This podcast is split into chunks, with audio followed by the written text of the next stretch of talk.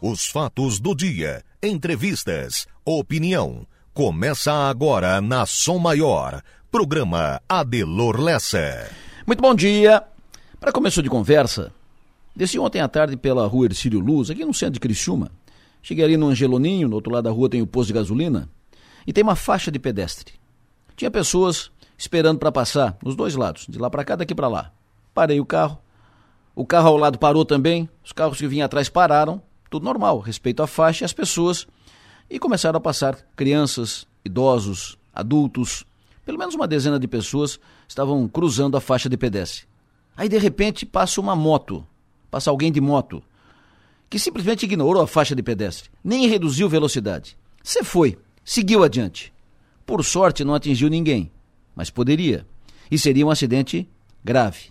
E detalhe, as pessoas cruzaram a faixa de pedestre porque os motoristas pararam. E aí deram segurança às pessoas para cruzar de lá para cá. Estamos falando de educação ou falta de.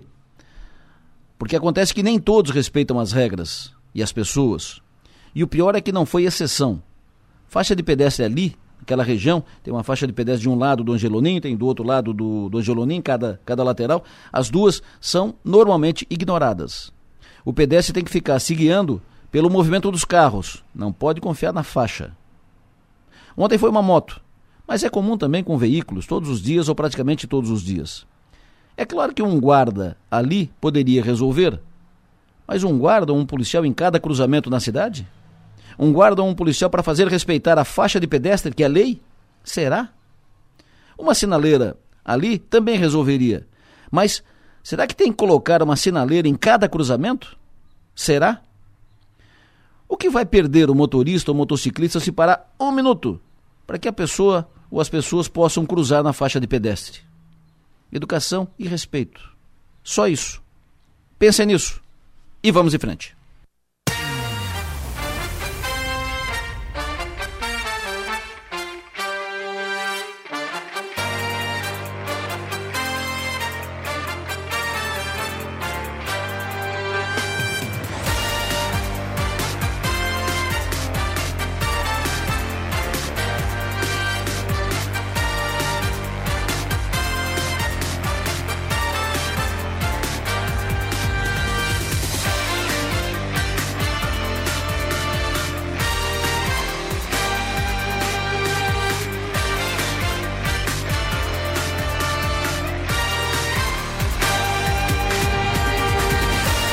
Sul do nosso estado catarinense, agora 7 horas da manhã, 23 minutos.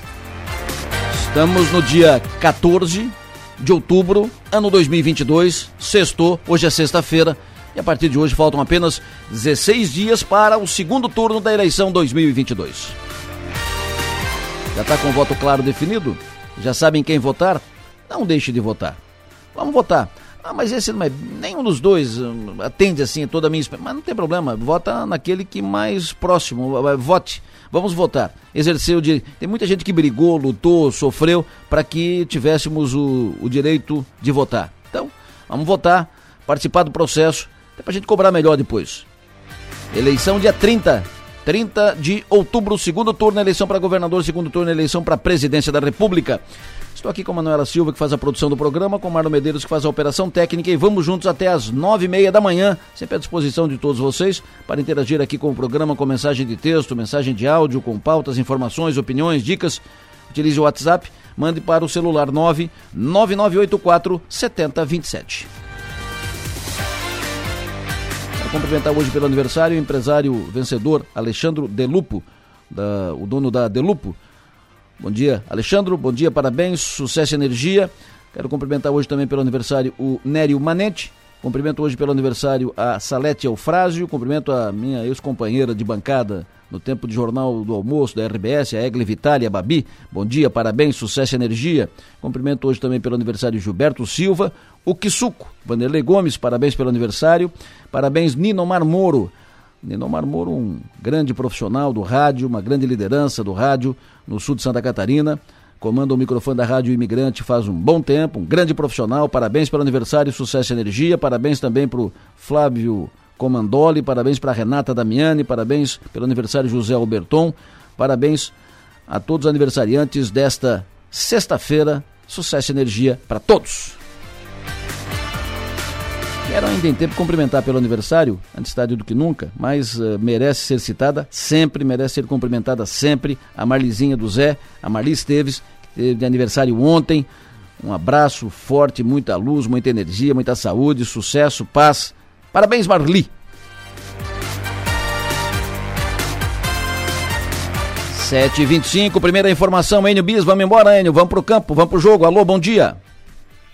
Pois é, Adelor, bom dia para você, bom dia para quem nos acompanha em Criciúma. Rádio Sou Maior faz um alerta para os motoristas que trafegam na região do binário da Santos Dumont. Nesse local, no binário, o trânsito está fluindo nos dois sentidos, com desvios devidamente sinalizados. E há a necessidade de atenção por parte dos motoristas junto ao elevado, em virtude da redução da velocidade que está sinalizada a constatação de que muitos uh, motoristas passam com velocidade acima do permitido, o que gera uh, risco para eles, motoristas, e também para trabalhadores que estão no local. Aliás, máquinas e homens estão trabalhando ao longo da via, ao longo dessa obra no binário da Santos Dumont.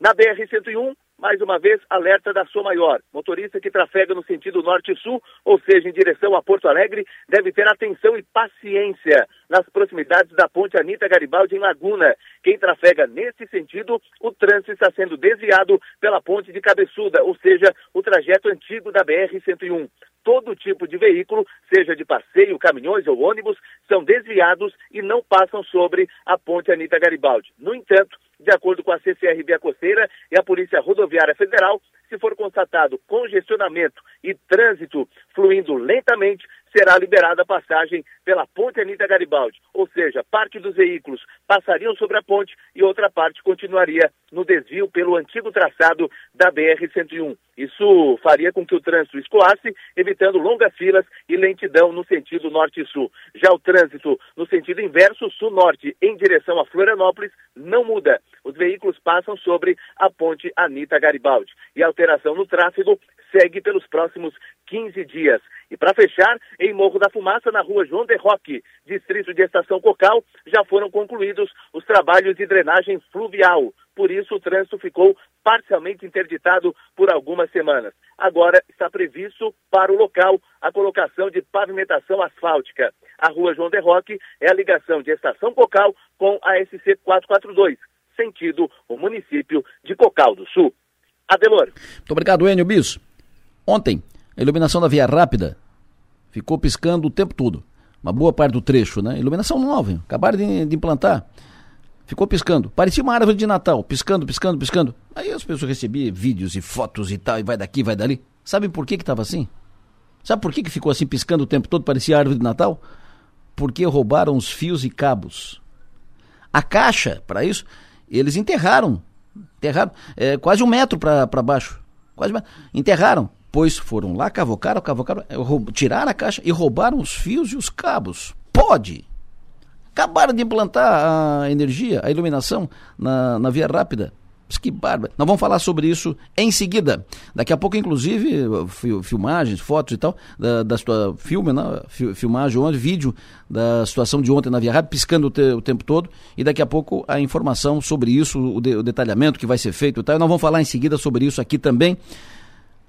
Redação do 48, Stephanie Machado, alô, bom dia.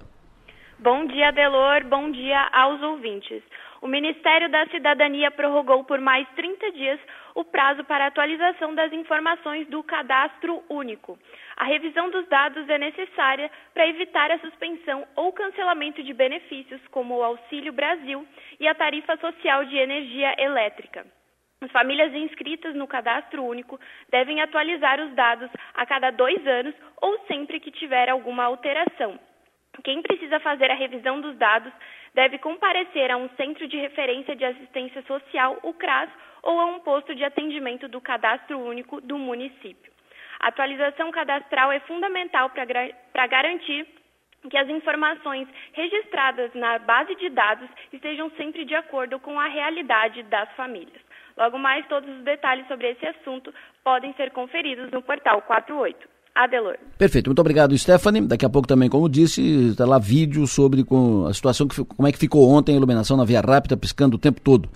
e também informações sobre o que aconteceu, o que vai ser feito, providências e tal. Atletas da ginástica rítmica de Criciúma estará em quadra amanhã. Elas viajam em 18 atletas, vão sair daqui de Criciúma amanhã cedinho, quatro e meia da manhã mais ou menos, liderados pela professora Júlia Casagrande Bittencourt, vão participar do torneio intermunicipal de ginástica rítmica em São José. E elas viajam com a expectativa de trazer muitas medalhas em todas as categorias. Então, boa viagem, sucesso e que voltem com muitas medalhas, mas principalmente bom desempenho nessa competição as atletas de ginástica rítmica de Criciúma. Na pauta do programa de hoje, nós vamos conversar daqui a pouco com o prefeito Clédio Salvaro. O prefeito vai falar aqui sobre eleição, desdobramentos, o futuro do seu partido, PSDB, o encaminhamento que ele vai fazer, como é que vai, como é que ele avalia a eleição. Daqui a pouco ele vai falar conosco aqui no programa uh, e vamos, eu, a Maga e o Piara também avaliar as, uh, as declarações, né, falar sobre isso, o, posicionamento do prefeito Salvaro. Fala nisso, o prefeito ontem reuniu a imprensa e também representantes da Caixa e a empresa que está fazendo as obras ali em cima do Morro Sequinel, o Mirante e o Parque Astronômico.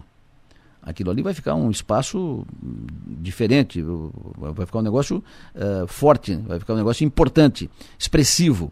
Nós vamos ter ali um parque astronômico uh, com um planetário e tal, de um lado, e no outro lado, né, cruza a rua, Uh, tudo lá em cima do morro, ali perto do restaurante do Polenta, por ali. Então, do, na frente do restaurante tem esse parque astronômico, que fica pronto em janeiro, inaugura em, em, janeiro.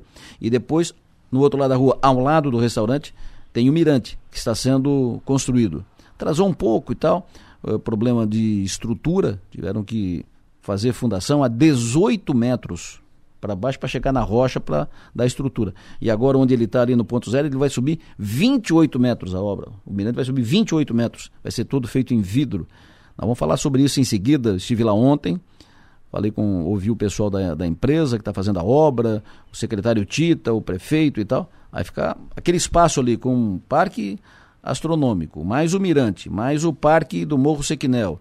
E o, o, o elevador que vai que vai trazer, vem da mina, a mina de visitação, um elevador que vai trazer até ali, no, no parque. Então, todo esse espaço vai ficar um espaço diferenciado, vai ser um, um cartão postal, vai ser um, um, um, endereço novo de Criciúma. Nós vamos falar sobre isso em seguida, falando de política e eleição. Amanhã tem o primeiro debate do segundo turno entre os candidatos ao governo de Santa Catarina, amanhã, seis da tarde, no SBT, Jorginho e Décio Lima, Jorginho Melo e Décio Lima, e domingo, o primeiro debate dos candidatos à presidência da República na Band.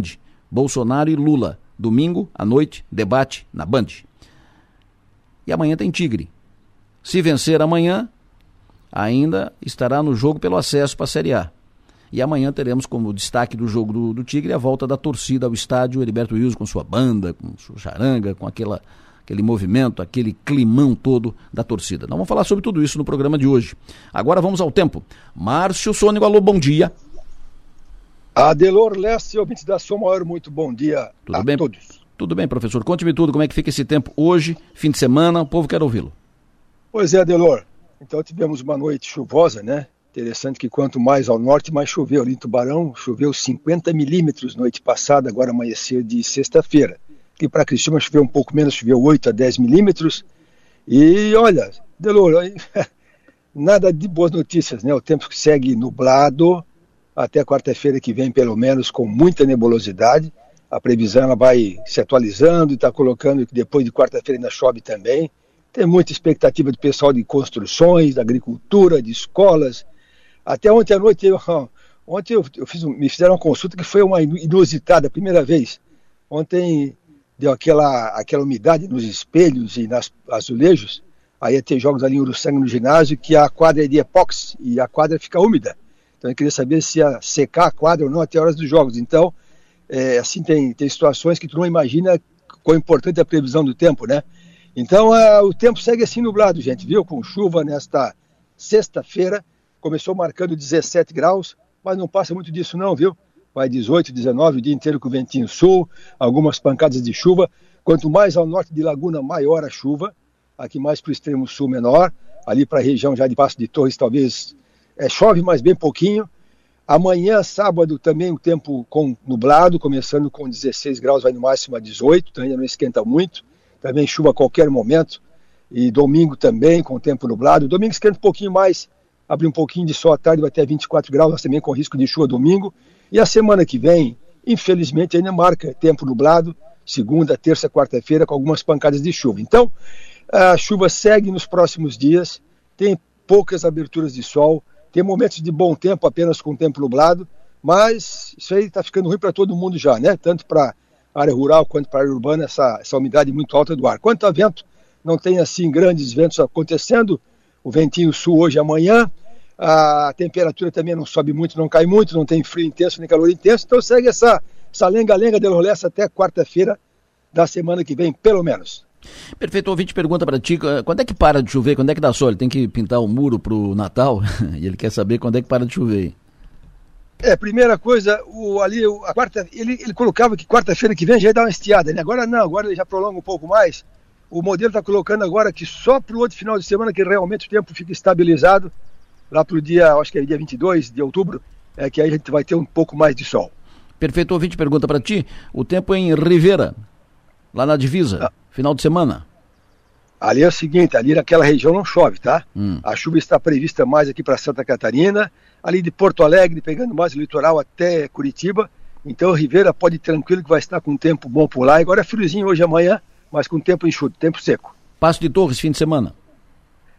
É arriscado ter alguma chuvinha fraca, mas tem ali. Quanto mais para o sul, menos chove, mas ainda tem risco de alguma chuvinha assim, passo de todo o final de semana. Perfeito. Ventos amanhã no Rincão.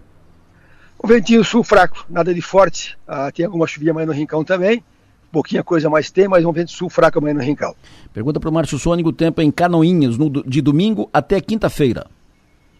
É, Canoinha está naquele corredor de umidade, viu? Ali também tem algumas chuvas esses próximos dias. É, esse, esse corredor vem desde aqui o Brasil, aqui o sul do Brasil, vai até ali o sul da Venezuela. Então pega essa faixa da América do Sul, passando pelo Paraguai, Bolívia e Canoinhas fica bem no meio dessa umidade. Então, alguma chuva assim em Canoinhas nos próximos dias. Hoje e amanhã em Joaçaba. Ali em Joaçaba choveu menos, mas tem chuva. Aliás, choveu menos, choveu muito lá no. Aliás, a região que mais choveu foi a região ali do Vale do Rio do Peixe, meio oeste catarinense. Ali choveu Sim. muito. Ali teve estação que choveu mais do que 200 milímetros. Aí continua com chuva por lá nesses próximos dias também. Preciso de três a quatro dias uh, de muita chuva para fazer um teste em uma laje. Quando é que vai ter de isso? De muita chuva? É, ele que, esse, esse que é chuva. Porcaria! Ah, é, tem essas chuvas assim, né? Agora a chuva forte que nem deu segunda-feira e terça-feira passada não tem na previsão, vai ter chuva normal nos próximos dias. Tá bom. O Márcio Ouvinte pergunta o tempo amanhã de manhã em Vargem do Cedro, São Martinho. Ali em cima em Tubarão, né? Isso, região Tubarão. É, deve, deve ter tempo nublado, ainda sujeito a algumas chuvas. Perfeito, o ouvinte pergunta para ti, uh, tempo sábado à noite, uh, no outro sábado à noite, tempo sábado à noite dia 22. É, o outro sábado à noite, como eu disse para ti, é, o, é, é, quando a previsão aponta o tempo melhorando, viu, estabilizando. Então vai ser bom tempo no dia 22 de outubro, que é sábado que vem. Perfeito. Amanhã à tarde em Siderópolis. Sujeito a alguma chuva, não muito quente, no máximo 18, 20 graus, mas tem risco de alguma chuvinha fraca amanhã à tarde em Siderópolis. Perfeito. Ouvinte perguntando para ti também em relação à chuva, como é que fica o tempo hoje em Maracajá? Também, Maracajá, ali quanto mais para o sul, menos chove, mas tem sim alguma chuvinha fraca hoje em Maracajá. Nesse momento, Sim. a chuva se concentra mais ao norte de Laguna, tá? Certo. Mas ali também chove hoje em Maracajá, fraquinho, mas chove. Praia Grande, nesse sábado, amanhã? É, Praia Grande foi uma das estações que menos choveu nesses últimos dias, é, é impressionante. E lá também chove fraquinho nesses próximos dias, nada tão forte quanto mais ao norte de Laguna. Perfeito. O ouvinte perguntando para ti, uh, aniversário do Campo Bom, papapam, papapam, pediri paroró e tal, tal. E aqui, uh, Serra da Rocinha, para subir domingo de bike. É, vai estar tá, vai tá bem nublado e vai ter sim sujeito a alguma pancadinha de chuva leve. Nada assim tão forte, mas tem. Tá bom. Fechou, Márcio. Muito obrigado, sucesso e energia, bom trabalho. Até mais tarde. Deloro, bom dia também, até mais, gente. Bom dia. Previsão do tempo. Oferecimento. Instituto Imas o ouvinte me, agora que eu peguei aqui, o ouvinte me pediu gramado, então eu vou pedir para o Márcio, na segunda previsão, ele vai falar sobre isso. Quando ele voltar comigo aqui por volta de uh, eh, 8 e 15 mais ou menos, ele vai voltar comigo para confirmar o tempo, 8, 8 e 15, 8 e meia, aí eu vou perguntar gramado, ele vai re responder gramado. Uh, aniversário no Campo Bom, Jaguaruna, aniversário do professor Richarles, da Unesc. Parabéns, parabéns pelo seu aniversário. Agora 7h41, Estão abertas as inscrições para quem deseja se tornar um guarda-vidas civil voluntário nas praias do extremo sul catarinense. Subcomandante do 4 Batalhão do Corpo de Bombeiros Militar, Major Renan Fernandes, bom dia. Bom dia, Delor, bom dia aos seus ouvintes. Sempre é um bom. prazer novamente poder falar com você. Imagina, o prazer é nosso, muito obrigado pela sua atenção. Quantos guarda-vidas? E quais, quais, são os critérios, os requisitos para o cidadão se, se apresentar? Cidadão ou cidadã, né? Sim, sim. Você que está nos ouvindo, né, que tem uma habilidade um pouco maior com o meio aquático, né, sabe nadar, está em boa condição física, sabe correr, pode estar se inscrevendo para participar como guarda-vida civil das praias do nosso quarto batalhão, que vai desde Passo de Torres até o Balneário Rincão. Então são cinco praias, é, até o dia 20 de outubro, né, as inscrições são gratuitas também, podem ser acessadas pelas redes sociais do Corpo de Bombeiros, né, Instagram, através do cbmc.icara e cbmc.amesc. Então lá você vai acessar o link de inscrição, não tem custo algum, né? Sim. E desejar participar vai ser muito bem-vindo trabalhar conosco durante a Operação Veraneio. Perfeito. Uh, vocês estão buscando quantos? São cerca de 200 guarda-vidas civis que trabalham conosco durante o período, né? Se revezando em, ininterruptamente aí durante a Operação Veraneio. Remuneração? É, ele tem, recebe uma indenização, né? No certo. valor de 208 reais por um período de 12 horas de serviço, de trabalho, né? Certo. Perfeito. Uh, muito obrigado pela sua atenção e que tenham, tenhamos bons guardas guarda-vida, né, que no meu tempo chamava de salva-vida, né, uh, que tenhamos bons voluntários aí a garantir segurança para os nossos banhistas no, no, no, Grande Sul Catarinense. Muito obrigado, subcomandante. Obrigado, Edilor. Nós agradecemos a oportunidade, né, lembrando que o Corpo de Bombeiros está sempre à disposição da nossa comunidade através do 93, telefone 93 desde 1972, salvando vidas e patrimônios. Muito obrigado e um excelente final de semana a todos. Perfeito. O comandante do Bombeiro Militar, Major Renan Fernandes, salva-vida voluntário, salva-vida civil voluntário para as praias do extremo sul catarinense, inscrições abertas. E o que fizeram com a iluminação da Via Rápida? Zunei Casagrande, gerente de operações da Celesc Sul Catarinense, bom dia. Bom dia, Delor, bom dia a todos os ouvintes da São Maior. Inacreditável, né? A, a Caixa com a estrutura da, da iluminação, pois vocês enterraram quase um metro, pois a, fizeram o buraco, puxaram para fora e roubaram a fiação. É, in, infelizmente a gente foi surpreendido aí com, com esse ato aí de furto e vandalismo Sim. E acabaram então por furtar os cabos, cerca de 480 metros de cabos foram furtados, foi, foram danificados diversos diversos outros pontos de interligação ali das redes e o efeito que acabou acontecendo foi um, uma espécie de um pisca-pisca, né? E, e, e, causou assim bastante, bastante estragos ali na instalação. No momento que a gente está quase às vésperas de entregar a obra, hum. estamos no quilômetro final, acontece uma coisa dessa aí. Materiais é, todos comprados, uh, passa por um rigoroso controle de qualidade, todo o material é certificado pelo Inmetro. Então, quando a gente acha que está concluindo uma obra maravilhosa, infelizmente a gente é surpreendido por, por, uma ação dessa natureza e que não prejudica só a Celesc, mas prejudica a sociedade como um todo. Uma obra é, tão, tão desejada e infelizmente é, acontece fatos dessa natureza, Adelor. Que barbaridade. Uh, quanto tempo estava ali a, a, caixa? Quanto tempo estava essa, essa fiação pronta ali? Dois meses, um mês? É, a gente já vem desde fevereiro executando a, o lançamento dos cabos.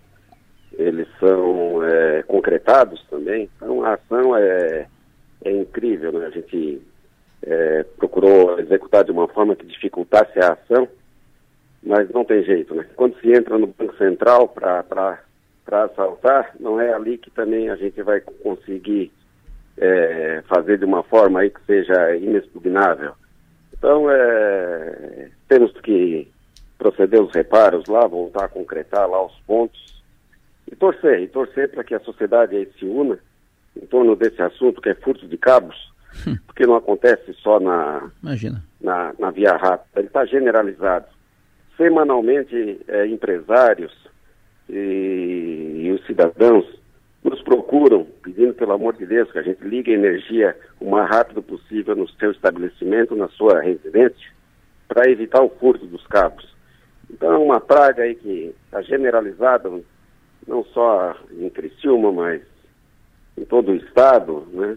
arrisco dizer em todo o Brasil, e que é preciso aí, de alguma forma, debater esse assunto e para pôr fim a isso aí.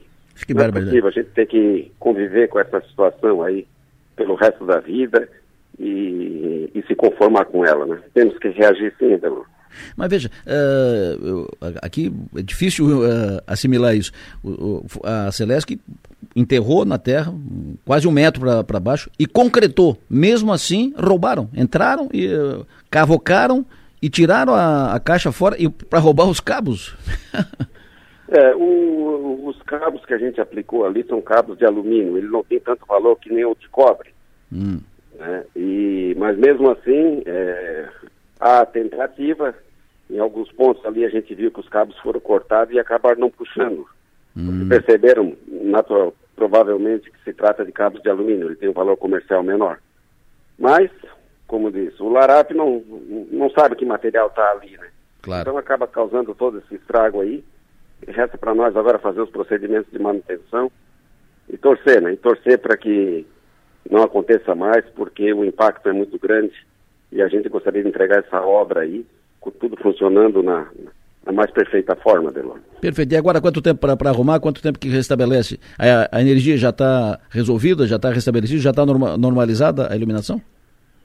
É, a gente ontem já é, fizemos parte do, dos reparos, hoje continua, e a gente acredita que até o final da tarde está tudo concluído, a menos que a gente seja surpreendido com um outro ponto aí que a gente que ainda não viu. Hum. Mas muito provavelmente até o final da tarde, a chuva está atrapalhando de novo, mas até o final da tarde os pontos ali danificados ali estejam recuperados. Perfeito. Zunei, muito obrigado. Tenha um bom dia, bom trabalho. Tá certo. Obrigado a todos aí. Tenham todos um bom dia. Esse é o fim da picada. Mas esse é mais um caso. Não é um caso isolado. Esse é, uma, é só mais um caso porque roubam dali da Via Rápida e chamou a atenção porque na Via Rápida estava tipo uh, tipo árvore de, de Natal piscando direto tal, chamou atenção, muitos vídeos e tal. Mas isso acontece no posto de saúde, na casa do cidadão, na, na obra que está sendo feita. Estão roubando fio por tudo, todo dia, todo dia. Agora, e todo mundo sabe que roubam para vender aqui. Pega aqui para entregar ali. E não age, não faz, não faz. Com todo respeito, eu não estou aqui uh, criticando ninguém, mas uh, todo mundo sabe. Pergunta para qualquer policial, seja civil ou militar, todos sabem o mapa da mina. Só que eles não podem entrar lá na, na, no local onde para onde vai, porque tem que ter mandado senão é invasão de, de propriedade de privacidade, e aí é, é, é, punido, então tem que ter mandado, mas daí o mandado demora, quando sai, aí chega lá já foi embora. Então tem que ter uma ação conjunta, uma ação forte, uh, além das regras. Não estou pedindo para fazer nada da, na ilegalidade, mas ágil, né? Agilizar, entrou agora, sai aqui, pega ali e tal. Se não tiver uma ação diferente, isso vai virar. Daqui a pouco, daqui a pouco a rata está fora do ar, daqui a pouco a empresa não funciona. E aí? Como é que nós vamos fazer? Esse negócio de roubo de fio, ninguém mais aguenta. Ninguém mais aguenta. Passou da conta, passou da hora. Eu recebi aqui um monte de mensagens de texto, de áudio e tal. Algumas delas. Bom dia, Delor. Sobre o furto ali dos fios na, na via rápida, realmente é uma, é uma situação triste. É, semana passada, quando tu noticiou ali que a, roubaram, os, semana na verdade, né? Os, as baterias dos caminhões do, do Paulinho ali da Cante, né? A nossa sede fica ali próximo, já roubaram umas três ou quatro vezes os fios de energia, toda a fiação, do poste até dentro. Eles vão puxando os fios, vão arrancando tudo, tomada e lâmpada. E mas o grande culpado disso é quem compra, né? Né? Claro que tem empresas idôneas, empresas corretas que trabalham nesse ramo de, de comprar sucata, mas infelizmente temos uma grande parte que compram esse material de qualquer um. Então, todos sabemos, né? Não vamos ser hipócritas aqui, que a maioria desse, desse pessoal que rouba é para consumir drogas. Então, eles acabam roubando os fios, vão ali na, nesses caras que trabalham com sucata, eles entregam o fio lá, vende, por um preço às vezes bem abaixo do que, do que vale, né? Porque o cara que compra também às vezes é, é malandro, ele quer lucrar em cima daquela pessoa ali que, digamos que seja vulnerável, né? Tá ali dependente, dependente da droga e eles vendem o fio pelo preço de banana, digamos assim. Então, os grandes culpados são esses aí, infelizmente. É, eu acho que uma fiscalização mais rigorosa em cima, achar uma forma de comprar só de, de cooperativas, né? Porque a gente tem bastante cooperativas de reciclagem, então essas cooperativas, é, talvez elas emitam nota para poder comprovar a origem do, do produto, né? Porque a grande maioria, sabemos, acho que 80% do, desse material de, de, empresas de sucata aí que a gente tem é, vem de furto, né? né? Como eu falei, o cara quer ser ganancioso, o dono da empresa quer ser ganancioso e compra por um preço barato e assim vai, vai cada vez mais fomentando a, o crime, né? O roubo né? dos fios, né? E quem toma um prejuízo é quem não tem nada a ver com a história. Tem mais um. Bom dia, bom dia, Delor. Bom dia a todos aí. O... Essa questão do roubo dos fios aí ali no Pinheirinho tá demais também. E tem dois cidadãos que são os que os que estão fazendo furto, que eles estão sempre por ali, por ali pelo bairro e já foi ligado para a polícia militar avisando que são eles que é os dois que estão fazendo. É, eles roubaram as ferragens de uma casa que está em construção ali, que está em reforma. E a gente liga para a polícia militar, a polícia militar não vem, não aparece. Mais um. Olá, Delolessa, muito bom dia. Sobre a questão do, do, do, roubo de fio, há um tempo atrás a minha irmã trabalha numa empresa e essa empresa teve a fiação roubada de um, de um, de um galpão novo que estava em construção duas vezes. E aí a Celeste orientou o dono da empresa a trocar a fiação por um, uma fiação que existe que não tem valor comercial. Depois que a empresa fez isso, né, esses roubos não aconteceram mais. Pois é. Até quando isso, hein? Até quando? Até quando?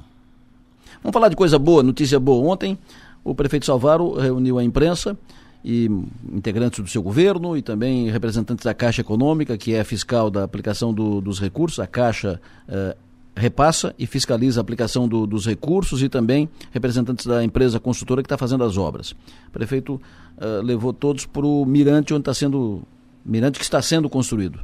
Que teve problema no início da obra, teve problema pela fundação, por exemplo. Imaginava uma fundação com uma certa altura, 6, 8 metros, e foram necessários 18 metros para fazer a fundação, para alcançar uma rocha segura para levantar 28 metros de. que vai ser o mirante, vai ser uma obra de 28 metros de, de altura, todo em vidro tal, muito bonito.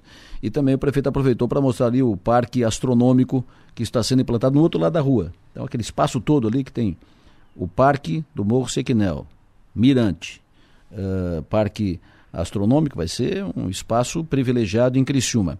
O prefeito Salvaro uh, falou sobre a obra, a previsão para a inauguração dessa, daquela. Prefeito, Parque Astronômico, Mirante, essa, esse visual todo aqui, prefeito. Uh, quando é que o senhor imagina tudo isso pronto e recebendo gente? Bom, primeiro, Adelor, dizer o seguinte, né, que isso aqui tudo é recursos garantidos do governo federal, não tem recursos da prefeitura, da Fonte 100, exceto esse muro de contenção que custou mais de um milhão de reais, que atrasou a obra em mais de um ano e meio.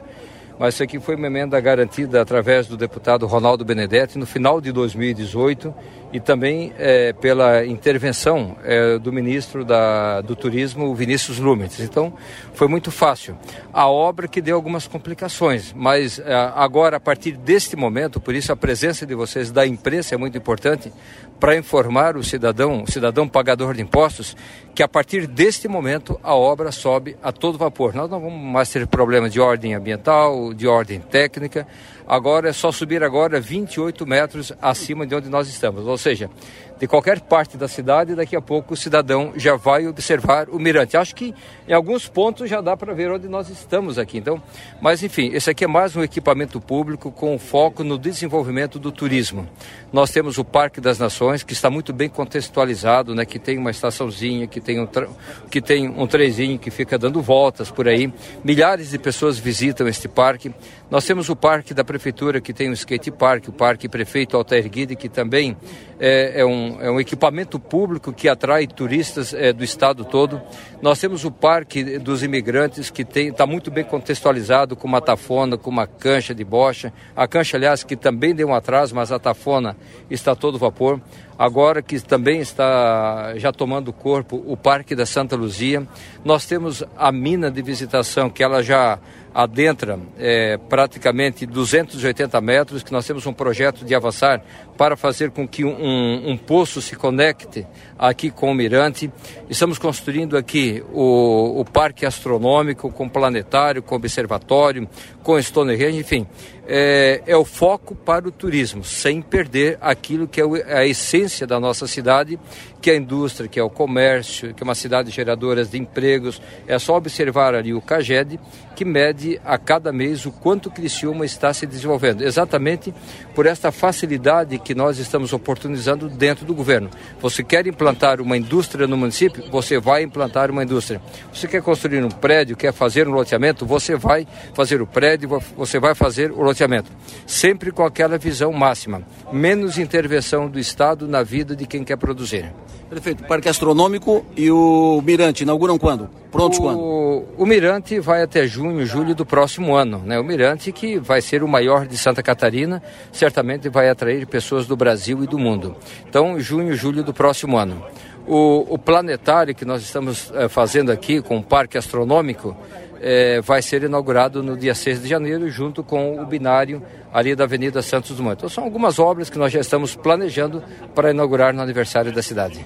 Lá eu conversei também com o supervisor de obras da Engeton, a empresa que está fazendo a obra, o Vilmar Zeferino, é o supervisor de obras do Mirante, sobre detalhes, o porquê que atrasou e tal, e ele conta o seguinte. Vilmar Zeferino, que é o supervisor de obras aqui da obra do, do Mirante. É, muito bom dia, prazer tê-lo conosco.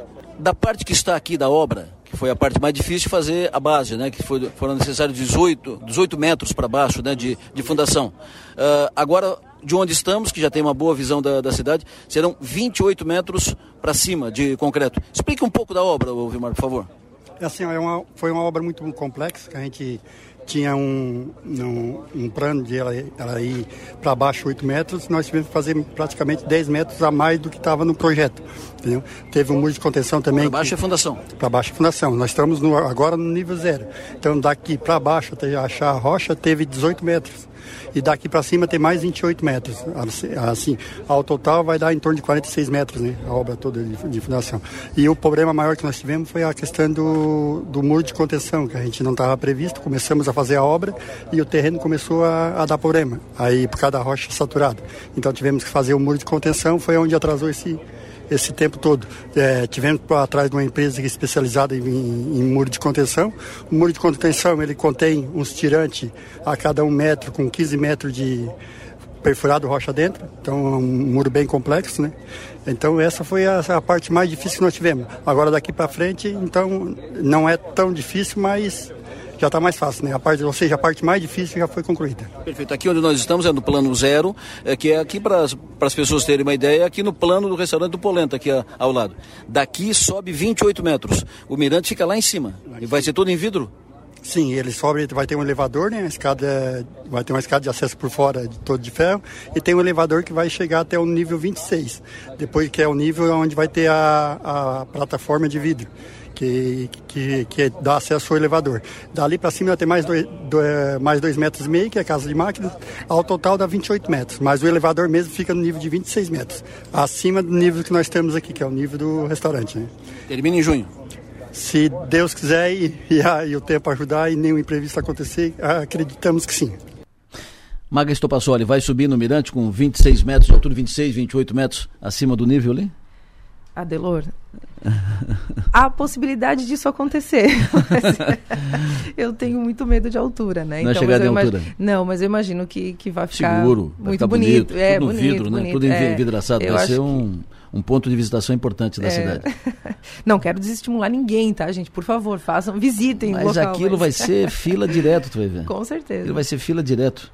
O Piara Bosque, alô, bom dia.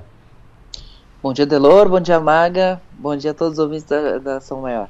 Em junho do ano que vem, quando vieres aqui, junho, julho do, Com do ano que vocês vem. eu vou. Vamos os três Então no, tá. no Mirante, 28 metros. O que, que tu acha? Qual é o mirante que eu tava perdido nessa O mirante que está sendo conversa? construído aqui em Criciúma, ontem o prefeito reuniu a imprensa e foi lá mostrar como é que estão as obras. Então, eh, foram necessários 18 metros para baixo, 18 metros de fundação, né, terra abaixo, para fazer para encontrar a rocha para fazer seguro depois. Agora, do plano zero, onde está ali, que é na, vai, vai subir 28 metros o mirante, todo em vidro. De lá vai se ter uma ideia. Vai Quando é, quando é que fica pronto, Adelor? Junho, julho do ano que vem.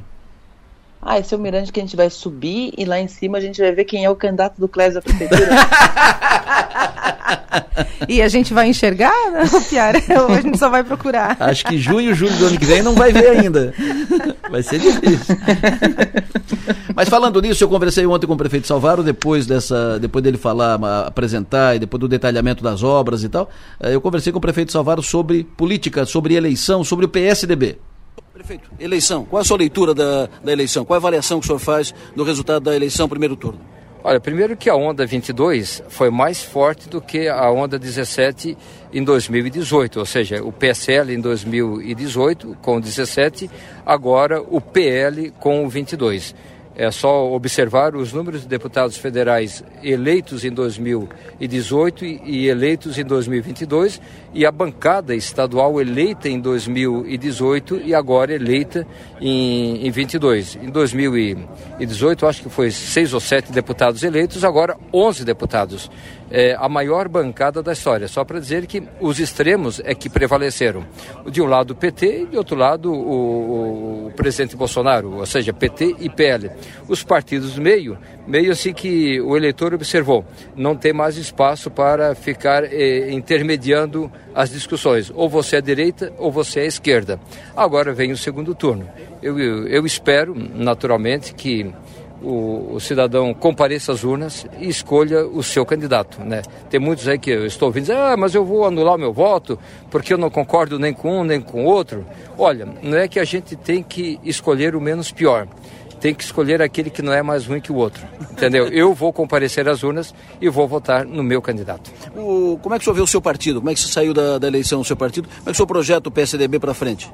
Olha, primeiro tem que aguardar as eleições. Né? Tem eleição agora, no próximo dia 30, eh, no segundo turno.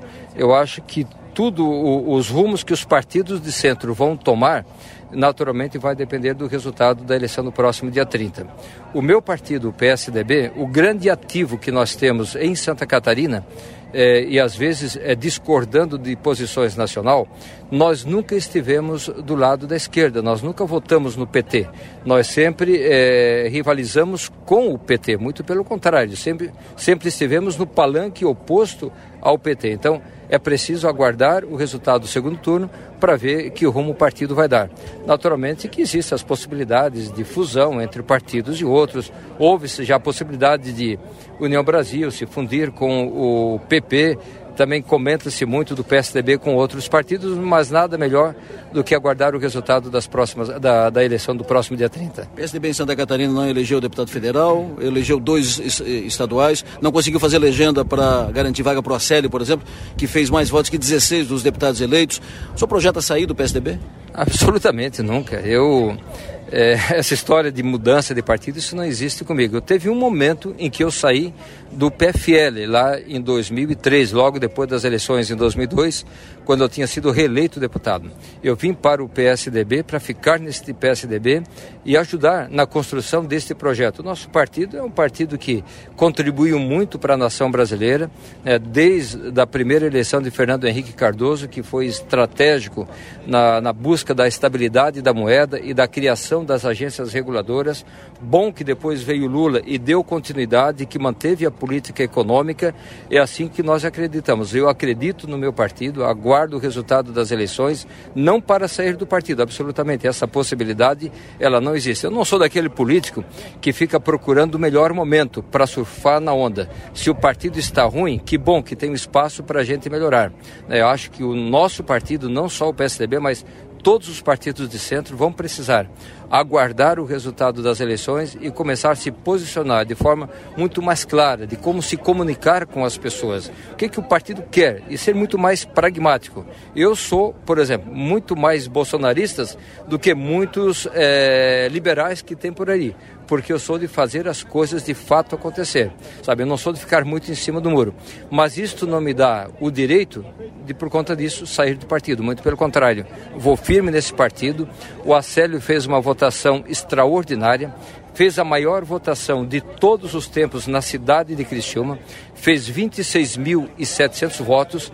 Antes dele, só eu, em 2006, tinha feito 22 mil 865 votos, ele quebrou o recorde da minha votação, a de 2006. Então, uma votação extraordinária. E isso o projeta para ser o que quiser dentro do partido. De igual forma, a deputada Giovana também fez 84 mil votos numa votação difícil porque ou você era direita ou você era esquerda. Mas, infelizmente, ah, foi assim que aconteceu as eleições. Eu não esperava isso e a maioria dos políticos também não esperava isso mas aconteceu desta forma. Agora, uma coisa é a eleição para deputado estadual, deputado federal e senador, aonde você vota para prefeito e vereador, você elege, você observa, você procura ver a vida, sabe, o passado e aquilo que ele pode oferecer para a tua cidade. Então, eleições municipais são diferentes dessas. Basta ver a eleição de 2018 comparado com, ele, com as eleições de 2020, em que o presidente da República não elegeu prefeitos espalhados ali pelo Brasil, como elegeu deputados estaduais e deputados federais. É, 2024, novamente o eleitor vai comparecer às urnas para eleger aquele que vai governar a sua cidade e aquele que haverá de fiscalizar na Câmara Municipal. Muito obrigado, prefeito. Bom dia a todos. Prefeito Salvaro falando conosco. Eu anotei aqui, o Piara Maga, sobre quando ele falou da votação do Acélio Casagrande, o recorde, ninguém fez tantos votos em Criciúma para deputado, nessa e em outras todas eleições, mas ele acrescentou assim, ó, com essa votação, o Acélio se credenciou para ser o que quiser dentro do partido. Estaria aí o candidato do Clésio a prefeito? Maga? Pode ser, é um. É um Maga, Maga. é, parece que nasceu aí um, um dos possíveis nomes, né? Não acho que ele vá definir isso tão cedo. Ou talvez, é, com, com o susto que ele tomou, porque ele tomou um susto nessa eleição de alguma forma também, talvez entenda que seja o momento de não perder tempo, né? Então pode ser que esteja aí. Ah, eu, como que eu vejo isso? Acho que é um nome natural, né? pela, pela, pela votação expressiva que fez em Criciúma, o nome do Acélio é bem aceito aqui na cidade, ficou visível pelo resultado da urna, e eu acho que hoje, hoje, de todos os nomes que a gente sempre vem observando e, e surgem, né? Ah, fulano é o, é o, o sucessor do Salvaro. Não, é a fulana. Não, não. eu acho que, o, que o Acélio é, se credenciou sim para ocupar essa vaga e se ele optar, ele resolve outros problemas, né? Porque ele teria que fazer escolhas entre nomes que já estão aí é, citados como possibilidades há mais tempo. E eu acho que o Acélio resolve essa questão para ele. O Piara. Eu acho que tem uma questão mais estratégica aí pessoal. Uh, na hora que ele exalta a votação do Acélio, que foi realmente uma bela votação, ele tenta desmontar a narrativa de que não transfere voto, né? Hum. Uh, o Acélio fazer o recorde da história uh, de votação em Criciúma é, é, obviamente diretamente ligado ao apoio do Clésio Salvar.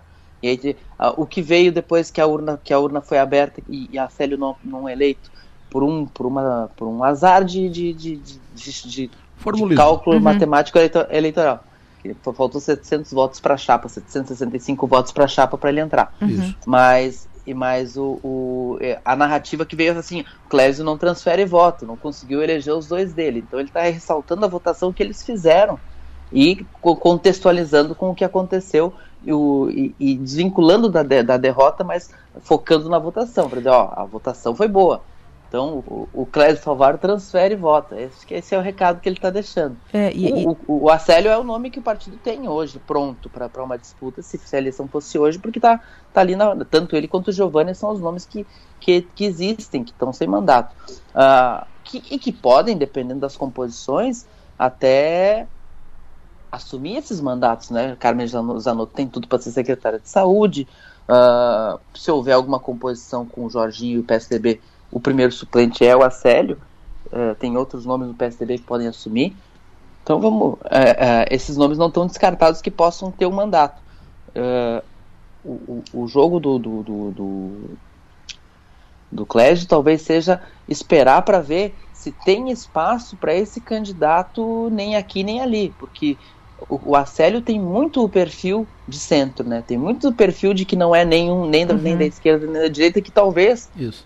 Ele talvez lá na eleição de, de 2024 uh, ah, vão se avaliar se, se reproduz o que está acontecendo hoje, talvez não seja uma eleição pro, não seja uma eleição para o Acélio, por exemplo. Então acho que acho que o perfil vai contar muito nessa hora também. É, e eu acho que ele, ele tenta também é, desvincular a ideia de que ele não elegeu ninguém, né? Exaltando justamente a votação. E eu, eu prestei atenção no momento em que ele disse que ele, ele, Clésio, né, é muito mais bolsonarista. Eu, eu, na verdade, eu não entendi muito bem o que, que, ele quis dizer com isso, porque ele vincula ser bolsonarista com fazer coisas, fazer obras e tal. Eu acho que ali não ficou muito claro essa, essa, esse Acho vínculo. que ele estava falando em referência ao que o PSDB tem. Acho que ele estava falando para dentro do PSDB que dentro do PSDB ele é mais, ele é mais, liber, mais bolsonarista que os liberais. Talvez em referência ao, aos nomes tucanos que estão declarando apoio ao Lula. É, então ele, ele vai ter que fazer um arrumar esse tabuleiro. Eu entendi, eu entendi que ele estava falando de, de, alguns, de alguns pelistas, algum, uh, de, de, alguns, uh, alguns do PL, uh, que ele é mais bolsonarista porque ele, que alguns liberais, ou seja, alguns do PL, porque ele faz, ele faz coerente com os pensamentos e a linha de, de, atuação do presidente Bolsonaro, foi o que eu entendi. Mas é que o, P, é que o PL elegeu tanta gente, mas tanta gente, que tem uns ali, até, que tem uns ali, não vou contar quem, tem uns até que marcam 13 na urna. Mas olha, a, a, a eleição municipal para a projeção para 2024, até a urna, até urna, o PSDB estava com três nomes, porque o Clésio não pode disputar nova reeleição. Então tinha o, o time do Clésio, né, os, o, os salvaristas, né, tinham três nomes. Era o, o Celito Cardoso, eh, ex-secretário da Fazenda, agora secretário de, de Educação. O secretário Vaguinho, secretário-geral uh, da, da Prefeitura o Wagner Espíndola, e o Arleu da Silveira, a vereadora Arleu da Silveira, que é tido como o político, do, é, ele é o político dos três e é, é, tido como o mais forte candidato, o candidato natural. Então, esses três eram, até a eleição, os três candidatos naturais que estavam no jogo para disputar a eleição. Fui informado que o Vaguinho já comunicou que não pretende que está fora, que não quer. Ponto. Uh, o Celito pode ser mas acho que agora fica, ne, nesse momento, pós-eleição, no ambiente da eleição, fica entre Arleu e Acélio. O Arleu é forte e o Acélio é forte. A dúvida é se o Acélio vai manter esse calor até 2024. Essa a ser conferido. E fazendo ainda um... uma coisa. Uma... Ah, pode falar mais. Não, vai lá, vai lá. Não, é que uma coisa que me falou sobre, sobre a questão da, da troca de partido.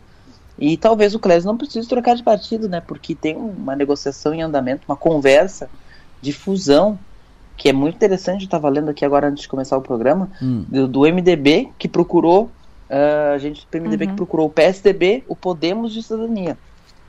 Se hum. essa mega fusão acontecer, é pra, é, esses partidos formariam uma bancada de 72 federais em, em, em, Brasília, reagrupando. Claro que quando faz uma fusão dessa, tu abre uma porta de saída, vai ter gente querendo, querendo aproveitar para migrar para outros, uhum. mas inicialmente uma bancada de 72 deputados, colocando ali próximo do tamanho da bancada do PT, brigando ali para ser a terceira, a quarta bancada uh, do Congresso Nacional. É uma posição de. São partidos saíram muito fragilizados da eleição. O MDB até, até manteve a posição que tinha na eleição passada, mas o, o MDB fragilizou muito. O Podemos fragilizou. O Cidadania está federado com o PSDB, tem que ir junto, mas também é um partido de, de cinco cadeiras. Até, até tem um número aqui: o MDB elegeu 42, tinha 38, eu acho. O, o, o PSDB caiu para 13, o Podemos para 12 e o Cidadania para 5, e juntos teriam 72. Aqui na LESC, esse partido teria as 6 do MDB, as duas do PSDB 8, as três do Podemos 11 e cidadania não tem deputado, 11 cadeiras, seria uma, um partido do tamanho do Partido Liberal. Do pela, é uma, do, é uma composição interessante. É verdade, mas essas, essas fusões né, são interessantes, porque elas são discutidas lá em cima e depois, depois transfere para baixo. Aí, por exemplo, quando se fala se é, em, em progressista e União Brasil, tu tem que imaginar o Zamin e o Jean Loureiro no, debaixo do mesmo teto em, em, em, Florianópolis. E quando se fala em PSDB e MDB, a gente tem que imaginar aqui, debaixo do mesmo teto, aqui em Criciúma, o Clésio Salvaro, o Eduardo Moreira, a Romana, entendeu? Todo é. mundo sentado nessa mesa é, aqui, mas, né, Adelor? Mas, mas, sinceramente, essa, aí a gente vê quem está quem tá, quem tá bem e quem está mal, né? O Eduardo Moreira hoje não está bem dentro, não, tá, não tem uma posição tão forte dentro do, dentro do MDB. Isso. A bancada que saiu é uma bancada que ele não tem tanta ascendência, ele já não tinha na anterior. Então, uh, é óbvio que, que, que, que, que o voto guia nessas horas. Uma, uma fusão entre União Brasil talvez seja a porta de saída do Jean Loureiro, talvez para o PSD, hum. porque esse partido certamente vai ser quem comanda é quem está em Brasília, quem, ou seja, é o Fábio Choquete. O Fábio Choquete hoje, talvez o, o Jean Loureiro perca a União, nem, nem precisa de fusão para ter que sair do, do, do, União, porque o Fábio Choquete vai ser o dono do partido como deputado único. E, e, e já na eleição já houve certos atritos. Tem muita gente no, PS, no, no União Brasil dizendo que o Fábio Choquete não, não, não, não remou para o mesmo lado, porque ele, ele imaginava um cenário assim, sem mandato, e ele, como deputado federal, tomava conta do partido como tomou conta do PSL antigamente. Então, a conversa se dá uh, em outro rumo. Talvez a, a União seja, coloque o Choquete e o Amin como os dois parlamentares federais em uma composição mais por baixo e o Jean tenha que sair. Numa, numa aliança dessa, numa fusão dessa, desses quatro partidos, certamente regionalmente caberia ao Clésio as questões claro, claro, do Sul, claro. sem, dúvida sem alguma. muita dificuldade. Imagina, sem dúvida alguma, até porque o, o MDB aqui em Curitiba diminuiu muito, muito, muito e saiu agora da, da eleição, pior ainda, né? Sem, uh, sem ninguém eleito aqui. Maga. Se me permite fazer uma, um adendo a essa pauta, eu acredito que as movimentações do Clésio Salvário, se vocês observarem pós-eleições, né, é, elas, elas, elas transitam assim. Então, acho que o, lança, o lançamento, não, esse encontro ontem né, da imprensa lá no, nessa obra tudo mais, também tem essa intenção de mostrar que ele não está tão preocupado assim. Quando, no, no, né, no fundo, no fundo, é, ele deve sim estar preocupado. Essa conversa surgiu, é, a preocupação é real com relação ao PSDB. Não adianta nada ter um carimbo de ser bolsonarista e permanecer num partido que precisa literalmente reorganizar toda a sua estrutura, toda a sua casa, né?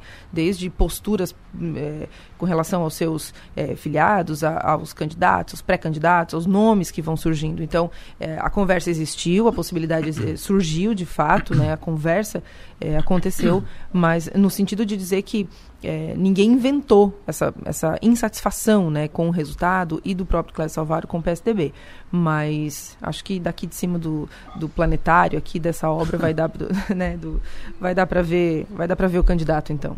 É, e o, o Clésio vai assumir a presidência estadual do PSDB ou Piara? Não tem informação ainda sobre isso, mas tem que ver porque o Marcos Vieira está muito acabou fortalecido né, com a reeleição dele, uma reeleição tranquila. Hum. Uh, tem que ver como é que está a geografia interna do PSDB, especialmente agora que uh, a Giovana não se reelegeu também.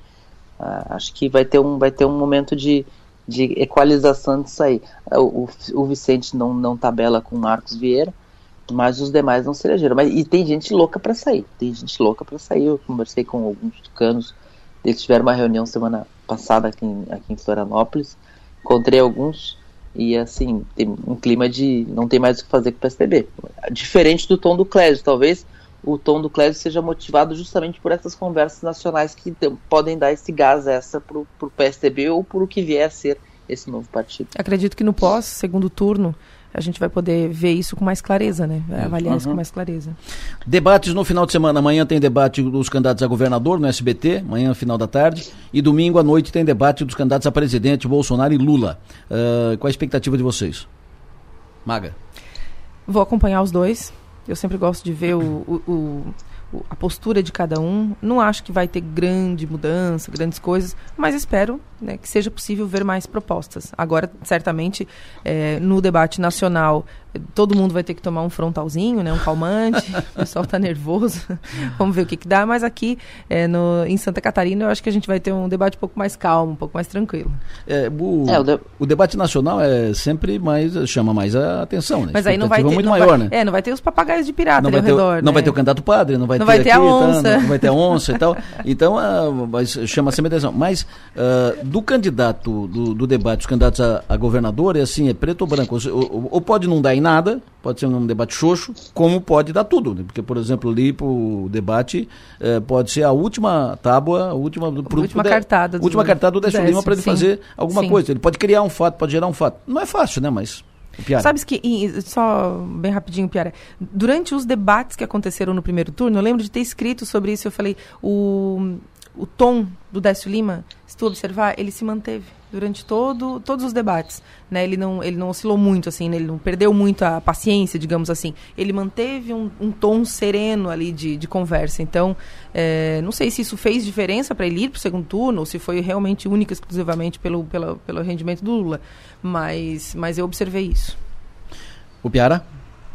Eu acredito que o, o, o, até o tom do Décio foi fácil de manter, porque a única pessoa que, tentava tirar o Décio do tom e trazer ele para discussões sobre o que o PT fez ou não fez eh, foi o Tramontim do Novo, né? Então ele, ele ficou numa, uma, numa posição tranquila, porque de certa forma todo mundo queria ir com o Décio para o segundo turno.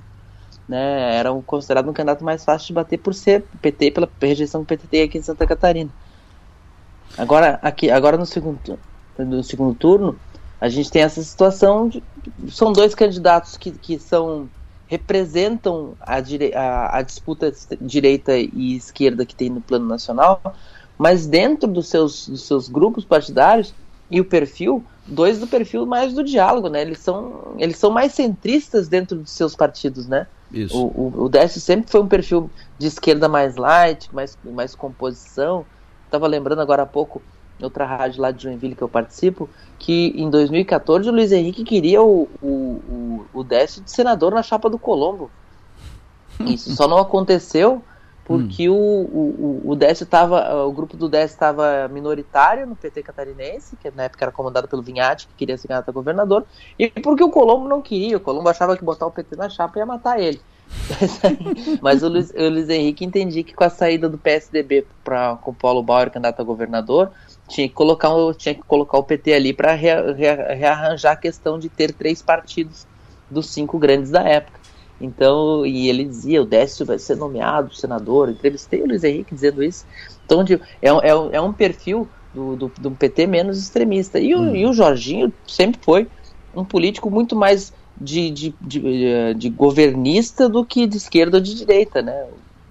A, a governo ele tá, tá ali ajudando, né? Claro que, que com essa ressalva que é importante. Nenhum governo, o Jorginho se engajou tanto quanto nesse do Bolsonaro, de dar a cara para bater, de ter que, de ter que partir para confrontos. Ele nunca foi um político de confronto. De repente ele estava numa CPI tendo que brigar. Ele nunca tinha brigado por um governo. Ele, ele, ele, ele apoiava, dava o voto e ganhava os cargos. Agora, nesse governo Bolsonaro, ele, ele também foi para a linha para a tropa de choque quando foi necessário. Foi uma, uma, é uma reinvenção do Jorginho, é um, é um novo momento do Jorginho e ele é o candidato do Bolsonaro aqui. Mas com um perfil muito mais light. Então a gente imagina, tanto no confronto do, do, do, do, do debate, deve ser muito mais ameno que o nacional. O nacional vai ser um show de horrores, sinceramente. A gente vai ter o, vai ter uhum. o, o Bolsonaro e o Lula num, se atacando fortemente, sem o alívio cômico da, da, da, da onça, do padre. É, que, que, que, porque é o, o, debate que a gente tinha, parece, que, parece aquelas novelas da, da, da Glória Pérez, até começou mais uma, que era um, te, um tema super delicado, tipo transplante de órgãos, e aí o Hélio Johnson pra gente dar umas risadas. Então acho que o debate tá mais ou menos assim. É uma desgraça. E, aliás, as novelas da Glória Pérez são bem ruins. Tá Tem esse debate também. Prefiro, a gente prefere Dias Gomes, né? O bem amado. Fechou. É, o Pantanar. Pantanar. Doutor do, do, Pantanar, Pantanar, que novela. Mas também o nosso negócio aqui não é falar de novela, vamos pra frente. O Piara Bosque, sempre bom ouvir o Sucesso e Energia, ótimo final de semana, até segunda. Segunda a gente fala de tudo isso, os dois debates e tal, e as outras que vão surgir aí da, da política e da eleição. Sucesso e Energia, bom trabalho. Até, até, até segunda-feira, segunda-feira, rodada dupla, né? Plenário e parlatório. Exatamente. No plenário, oferecimento. Ser Sul, Naturai. Nossa natureza é se alimentar bem. E Zona Azul de Criciúma, sempre uma vaga para você. Não me despedir de ti, porque tu vai ficar aqui, porque nós vamos receber agora o deputado federal Daniel Freitas, deputado federal reeleito pelo sul de Santa Catarina. Deputado federal reeleito Daniel Freitas, muito bom dia. Bom dia, Lessa. Bom dia, Maga. Bom dia a todos os ouvintes. É um prazer estar com vocês mais uma vez. Prazer te receber aqui e te cumprimentar ao vivo pela reeleição. Foi uma votação expressiva, uma expressiva em Criciúma, expressiva no estado, foi mais votado de Criciúma e um, do, um dos uh, mais votados em, em, Santa Catarina, deputado federal reeleito pelo, pelo estado catarinense. Quais teus planos agora, Daniel? Bom, Lessa, eu preciso iniciar a nossa entrevista agradecendo mais uma vez a nossa cidade, a minha cidade, Criciúma, que me coloca mais uma vez como o deputado federal mais votado do nosso município. Isso, numa reeleição, me traz muita coisa em relação ao trabalho que nós estamos desenvolvendo em Brasília, que estamos no caminho certo, trazendo muitas oportunidades para Criciúma, para o sul do estado e para Santa Catarina. Então, primeiramente, Criciúma, muito obrigado por esses quase 20 mil votos aí de confiança. Então, meus planos agora, naturalmente, é evoluir o final desse meu mandato, que ainda não findou, ainda temos aí alguns meses de trabalho até o final desse nosso primeiro mandato, com a convicção de que os próximos quatro anos me trazem uma bagagem de aprendizado, olhando para trás os erros e tentando melhorar né, cada detalhe que nós deixamos para trás, mas mais do que tudo, entendendo que oportunidades estão ali na frente e convidando o Criciúma a virem mais uma vez conosco, mostrando a força da nossa cidade junto com o presidente Bolsonaro, já que esse é o nosso principal objetivo a partir de agora. A minha eleição foi a metade do caminho, nós temos mais por fazer por Santa Catarina e pelo Brasil. Temos que eleger o senador Jorginho Melo, nosso próximo governador. Governador e também o nosso presidente Bolsonaro. Fez em Criciúma 19.955 votos, por isso praticamente 20 mil votos, 6 mil, mais de 6 mil votos a mais do que a segunda colocada, que foi a deputada Giovana de Sá. Isso em Criciúma. E no Estado, o senhor fez 108 mil votos, uh, uma eleição expressiva, foi um dos mais votados no Estado de Santa Catarina. Projeta uma candidatura à Prefeitura de Criciúma? Bom, essa, é, dizer que Criciúma não passa pelos meus planos, isso uh, seria uma ingratidão da minha parte. Eu quero corrigir, são 108.001. Esse um é o meu voto que eu dei na urna, que eu tenho certeza absoluta. O resto, eu sou muito grato a Santa Catarina. Foram votos em 189 municípios aqui de Santa Catarina. Então, é, seria também injusto falar de qualquer plano municipal porque eu talvez agradaria os nossos amigos de Criciúma e desagradaria 188 municípios que também votaram em mim, né, por todo o estado de Santa Catarina, porque já conhecem o trabalho do Daniel Freitas na Câmara Federal, porque entendem hoje o meu papel próximo do governo federal, próximo do presidente Bolsonaro, e tudo isso faz com que nós consigamos trazer cada vez mais oportunidades para cá. Claro que Criciúma, né, a nossa principal cidade entre Porto Alegre e Florianópolis, ela vai ter que passar por algumas mãos e eu quero aqui elogiar o nosso prefeito Clésio Salvaro. As competentes mãos do prefeito Clésio Salvaro nos deixam tranquilos e seguros que a nossa cidade ela está em boas mãos. Tudo isso agora vai ter que ser muito refletido é, por todos nós, inclusive conversando com o próprio prefeito o que vai acontecer em relação à nossa prefeitura municipal. O meu desejo é representar na Câmara Federal. Claro que o meu nome sempre esteve à disposição para qualquer missão que o meu estado né, me demandar. A nossa cidade ela vai precisar daqui né, a dois anos de um, um novo gestor que tem que naturalmente estar preparado para tocar a nossa cidade adiante. Mas eu não quero e nem posso ter a irresponsabilidade de assim que é, venci mais esse pleito eleitoral, com tantas adversidades que nós passamos por essa eleição, falar de uma questão que está há dois anos e que a gente é, agora acaba de assumir um novo desafio e um novo contrato foi assinado, né, com Santa Catarina de confiança na Câmara Federal. Maga. Deputado, parabéns pela reeleição. É, o senhor tem uma carreira vitoriosa de todas as decisões que o senhor tomou desde quando foi vereador até aqui. Deu tudo certo Nada saiu, do, nada saiu do, dos trilhos, digamos assim. É, por outro lado, houve um momento em que aconteceram algumas críticas com relação a excesso de fotos e selfies e vídeos e tal com o presidente Bolsonaro. Os catarinenses acharam que houve um excesso ali. E o senhor mencionou aqui no começo que ia olhar para trás e ver alguns erros. O senhor considera que esse possa ter sido algum exagero, um, pouquinho, um, um errinho nesse aspecto? Maga, obrigado pela pergunta, porque eu não, de tantos erros, né, e eu falo tantos porque nós somos humanos e eu acredito que eu tenha acertado mais do que errei, mas considero os meus erros reconhecidos pelo meu gabinete, porque eu, eu primeiro sou administrador, eu trabalho com planejamento estratégico e a gente sempre vai revisando isso. O que está certo, o que está errado, o que deu certo, o que deu errado. E de tantas coisas, eu acho que foi um, um ponto que a imprensa colocou, que ao invés de se orgulhar de um criciumense estar ao lado do presidente da República, e eu deixo a pergunta aqui, quando foi que isso aconteceu, que um criciumense esteve ao lado do presidente da República? E esses momentos das selfies e fotos que foram colocados aqui foram desconsiderados os nossos resultados trazidos para Santa Catarina. Na maior parte dessas, é, dessas falas, na, durante alguns veículos de imprensa, desconsideraram o que nós estávamos fazendo por Santa Catarina. E a, os poucos que andam dentro do avião do presidente Bolsonaro, como mais uma vez eu estava na semana passada vindo para Santa Catarina, sabem que não pode ter nenhum assessor dentro daquele momento.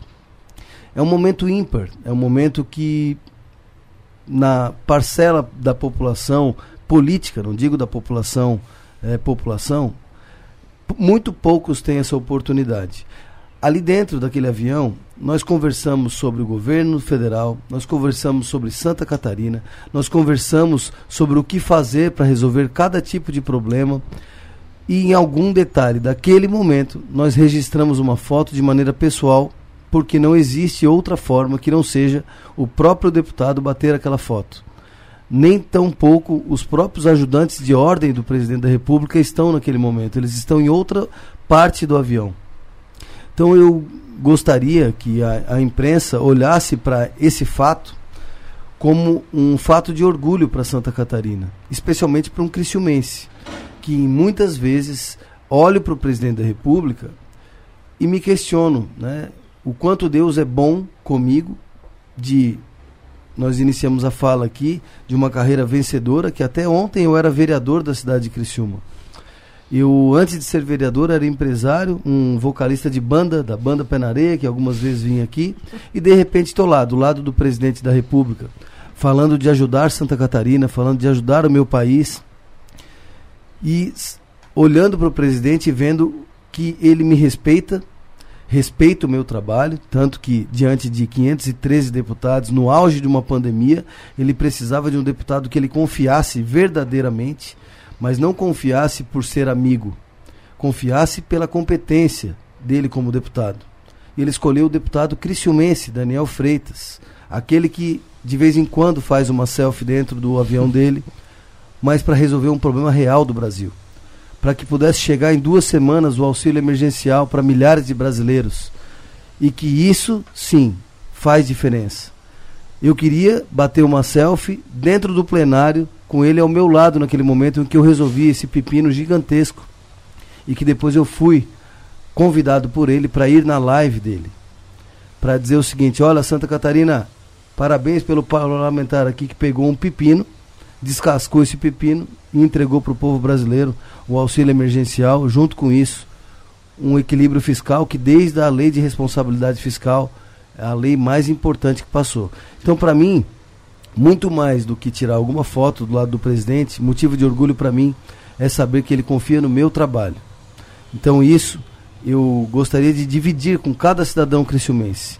Porque quando eu estou lá, quando eu abro a porta do gabinete do presidente da República, não é o deputado Daniel Freitas que está entrando. É cada cidadão de Criciúma que está sendo recebido, é cada cidadão de Santa Catarina que está sendo recebido para ouvir do presidente o que nós podemos fazer de mais e melhor para o Santa Catarina. Daniel, uh, chama atenção essa relação tua com o prefeito Salvaro.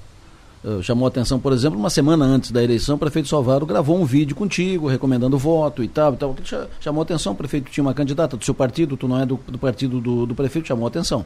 Uma boa relação. E aqui agora, tu enfatiza de novo o trabalho do prefeito Salvaro, a cidade está em boas mãos e tal e tal. Vocês estarão juntos na eleição de 2024? Vocês estarão juntos uh, no me sob o mesmo teto partidário daqui a pouco? Eu respeito demais o prefeito Cláudio Salvaro pela sua competência, porque eu acho que política, e a eleição mostrou muito isso, ela ama a traição, mas não respeita o traidor, não perdoa o traidor. E eu acho que a política é feita de palavra. Né? O prefeito Cláudio Salvaro, ele já deu grandes demonstrações para Criciúma de que competência não falta para ele na nossa gestão aqui da cidade. Então, hoje, dos nossos deputados federais de Criciúma, eu e o Ricardo Guide estamos mais uma vez né, acompanhando a nossa cidade, agora com a presença da Júlia Zanata, nos ajudando nisso. Foi a primeira pessoa é, na, na última reunião do partido a quem eu fui cumprimentar pela vitória. Diante de uma, de uma campanha eleitoral, a gente sabe que eleição na terra é tempo de guerra, mas eu tenho a maturidade necessária para que a entender que daqui para frente não existem mais nenhum tipo de rusga, não existem nenhum tipo de problema a não ser cuidar dos nossos problemas. Então hoje nós temos eu, Ricardo Guide e Júlio Zanata, três deputados federais de Criciúma, que eu espero que ajudem o nosso prefeito Clésio Salvaro. Em três anos de trabalho, eu trouxe mais de 16 milhões de reais para Criciúma, confiando justamente na competência do prefeito Cláudio Salvaro, que eu vi com os meus olhos, que colocou os meus recursos, quando digo os meus é do pagador de imposto, mas que o deputado federal traz para Criciúma. Que tu encaminhou. Que eu encaminhei nos locais certos.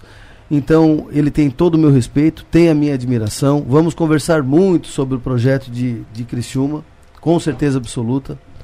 É, porque eu acho que Criciúma merece, pela cidade que é, pelo que nós representamos, nós não podemos nos aventurar, como nos aventuramos em 2018 no governo do estado e que eu fiz parte disso, convidando os catarinenses a, a votar né, em qualquer pessoa que a gente não tinha um aval. O Clécio Salvar é um homem experimentado. Eu acho que a política ela precisa de experiência. Eu acho que essa eleição ela mostrou isso. Não votar a, apenas no, na novidade.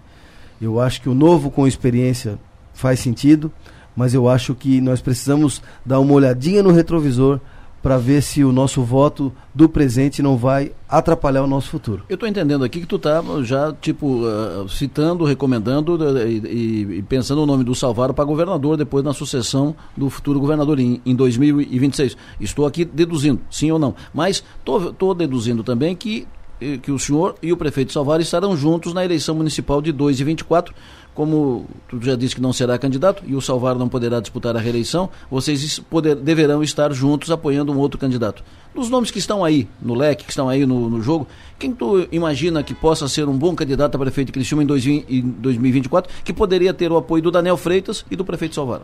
Então, Lessa, é, o, o, meu respeito me faz conversar muito com o prefeito Cláudio Salvaro sobre o futuro da cidade de Criciúma. Nós temos o nosso próximo governador, que será o Jorginho Melo, com a força de Criciúma, e, a, e eu convido Criciúma a acompanhar esse projeto, porque deu tudo certo. Nós fizemos uma Câmara Federal com maioria da, da, do nosso lado, que, que quer o bem do Brasil. Nós fizemos um Senado da República da mesma forma. E nós estamos a um passo de eleger o nosso governador Jorginho Melo, agora para realinharmos Santa Catarina com o governo federal porque nós estamos numa missão gigantesca de eleger, reeleger nosso presidente Bolsonaro. Inclusive, eu convido Santa Catarina a, a, e Criciúma especialmente a entrar no nosso desafio, que nós lançamos um desafio chamado Desafio do Bem, e o presidente Bolsonaro aceitou esse desafio. Foi muito legal, porque é, eu cheguei para ele e falei, presidente, nós precisamos motivar Santa Catarina a fazer mais e melhor. E eu lancei o desafio de que a cidade catarinense mais votada percentualmente para o presidente Bolsonaro irá receber a visita dele no início do ano que vem. Ele topou esse desafio não só para o nosso estado, mas lançou isso para o Brasil inteiro. Então, a cidade que mais votar no presidente Bolsonaro, e aqui depende de cada um de nós, e eu espero que Criciúma mostre a sua força, porque quando eu lancei esse desafio, eu lancei acreditando na cidade de Criciúma, do quanto nós somos capazes, até porque três deputados federais numa cidade de 100 mil eleitores, pode olhar no mapa aí que não tem no Brasil uma cidade desse jeito, com essa força política. Com possibilidade de quatro agora, né? Com possibilidade de quatro, né? Que a gente possa é, e que possa fazer isso, mas agora, lançando esse desafio, eu gostaria muito de ver Criciúma apontando para cima nesse ranking aí, trazendo o presidente Bolsonaro na próxima. Quando eu falei aqui a possibilidade de quatro, é que é, a, está em discussão a possibilidade da deputada federal Carmen Zanotto se, vir a ser secretária de saúde do governo Jorginho Melo, se o Jorginho for governador, e se isso acontecer, a Giovânia, que é a primeira suplente, sobe como deputada federal. Mas re, refaço a pergunta: Quem, quais seriam os nomes que lhe agradariam e que o senhor vê com simpatia para disputar a prefeitura?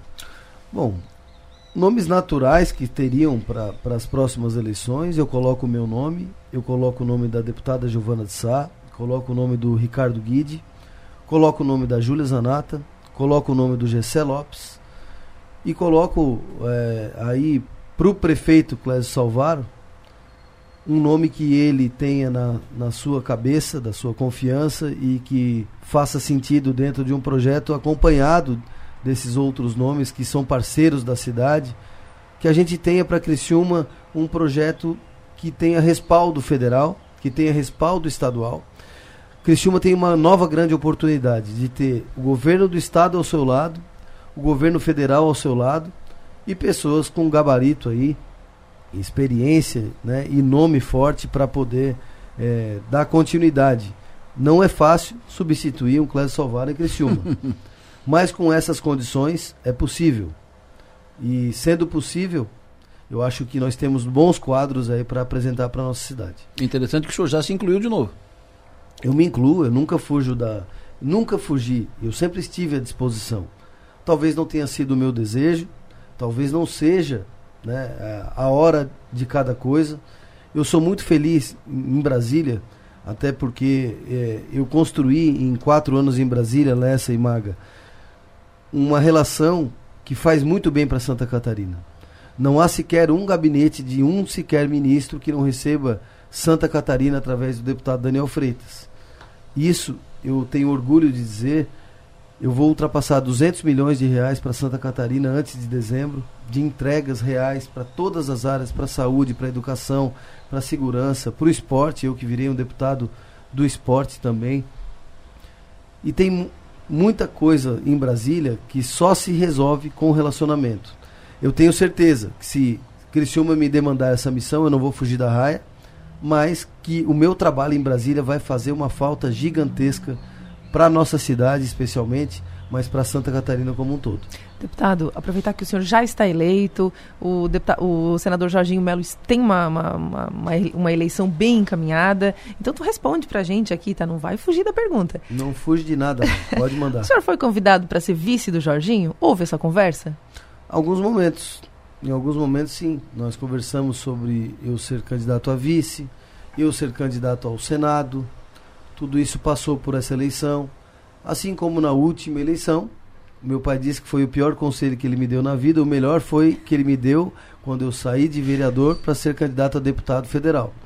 Mas passou na frente, uma, numa bandeja, a oportunidade de ser governador do estado no, na última eleição. E teria entrado. Teria entrado. Teria entrado. E não teria desalinhado com o governo federal, com o presidente Bolsonaro. É só, é, é, essa é uma informação interessante, né? Que a o, cidadão comum, o eleitor, não de, nem todos sabem. O Daniel Freitas estava na mesa quando estavam discutindo a candidatura ao governo e veio para a mesa a, a proposta, a indicação, Daniel, tu é o nosso candidato a governador. E o Daniel, não, não, não, não, vou, quem sabe não vou e tal. É, é, é, é a impressão e a era o candidato definido pelo PL em 2018 para ser o candidato a, a, governador. Aí Daniel saiu, ligou para aqui, ligou para lá e tal, tal, voltou, não, não, não. Aí o Carlos Moisés estava sentado numa, numa, numa mesa lá fora, lá fora não, mas... Dentro, na mesma mesa? Dentro da mesma sala, é. mas não na mesa aqui. Não, então, o, Carlos, o Moisés E aí Moisés foi candidato e o resto da história a gente sabe. Se arrepende de não ter sido candidato naquela vez? Não, Maga, assim, eu acho que cada coisa é um aprendizado. Eu sou um outro, outro deputado, já em, agora entrando em novembro, com muito aprendizado. Mesmo assim, eu fui eleito três vezes o melhor deputado do Brasil, duas vezes pelo Monte Castelo, Instituto Apartidário, e outra pelo ranking dos políticos entre os principais do Brasil. Então eu acho que tudo isso é uma construção e que vai somando no meu currículo. E quando eu chamo meu currículo, é nosso currículo, porque eu sou um representante de cada um de nós lá. E cada vez mais que eu ganho experiência, que eu reconheço meus erros, que eu melhoro os meus acertos, que eu vou buscando novas oportunidades, eu estou melhor representando cada um de nós. Então estou muito feliz pela minha recondução à Câmara Federal. Vou buscar novas oportunidades nesse segundo mandato e com a certeza de que na, daqui a quatro anos eu estarei melhor para representar mais Santa Catarina lá em 2026. O relato que eu fiz aqui da questão da, da proposta de candidatura ao governo é exatamente aquilo. O relato foi fiel que eu fiz aqui sobre a proposta que te veio à mesa de ser candidato a governador? Fiel, fiel, fiel muito Era fiel, aquilo ali. Muito fiel. Foi aquilo ali. Foi, foi exatamente assim. Aquilo, não, aquilo, não, aquilo não foi nem cavalo encilhado, né? Foi um cavalo é, encilhado, meu pai parou. disse que foi pior, o pior conselho que ele me deu. O cavalo porque, sentou, troteou na tua frente. É, porque nós tínhamos ali uma candidatura ao Senado que era duvidosa no momento. E aí veio para a proposta da mesa o seguinte: eu vou, não vou ser candidato ao Senado e tu vem pro governo. E eu falei, deixa eu falar com meu pai. Eu vou aí dar uma ligada e já volto. Aí meu pai, Daniel, nós estamos preparados para te eleger deputado federal. Volta para a mesa e diga que você é deputado federal com chance de eleição. E aí nós abrimos essa conversa na mesa e deixamos aberta a oportunidade do Carlos Moisés ser o nosso governador da época. Inclusive, foi eu quem dei uh, o apelido de Comandante Moisés. Porque eu falei que eu não votaria no Coronel Moisés da época, hum. mas eu votaria no Comandante Moisés. Feito tudo isso, aconteceu o que aconteceu, e agora nós vamos eleger o governador Jorginho Melo para recuperar muito tempo perdido, muito desalinhamento que não aconteceu por falta de vontade, né, por algumas razões particulares do governador mas que agora Santa Catarina teve um novo cavalo passando encilhado e esse nós não vamos perder. Ô, deputado, eu recebi uma pergunta aqui de um ouvinte, eu vou ter que te fazer, essa pergunta está quicando, que estava caindo de madura, e eu recebi aqui no, no WhatsApp. É, há a possibilidade de que tanto Jair Bolsonaro quanto Lula sejam eleitos. Essa eleição me parece ainda muito aberta. Aqui no Estado parece mais encaminhada, né?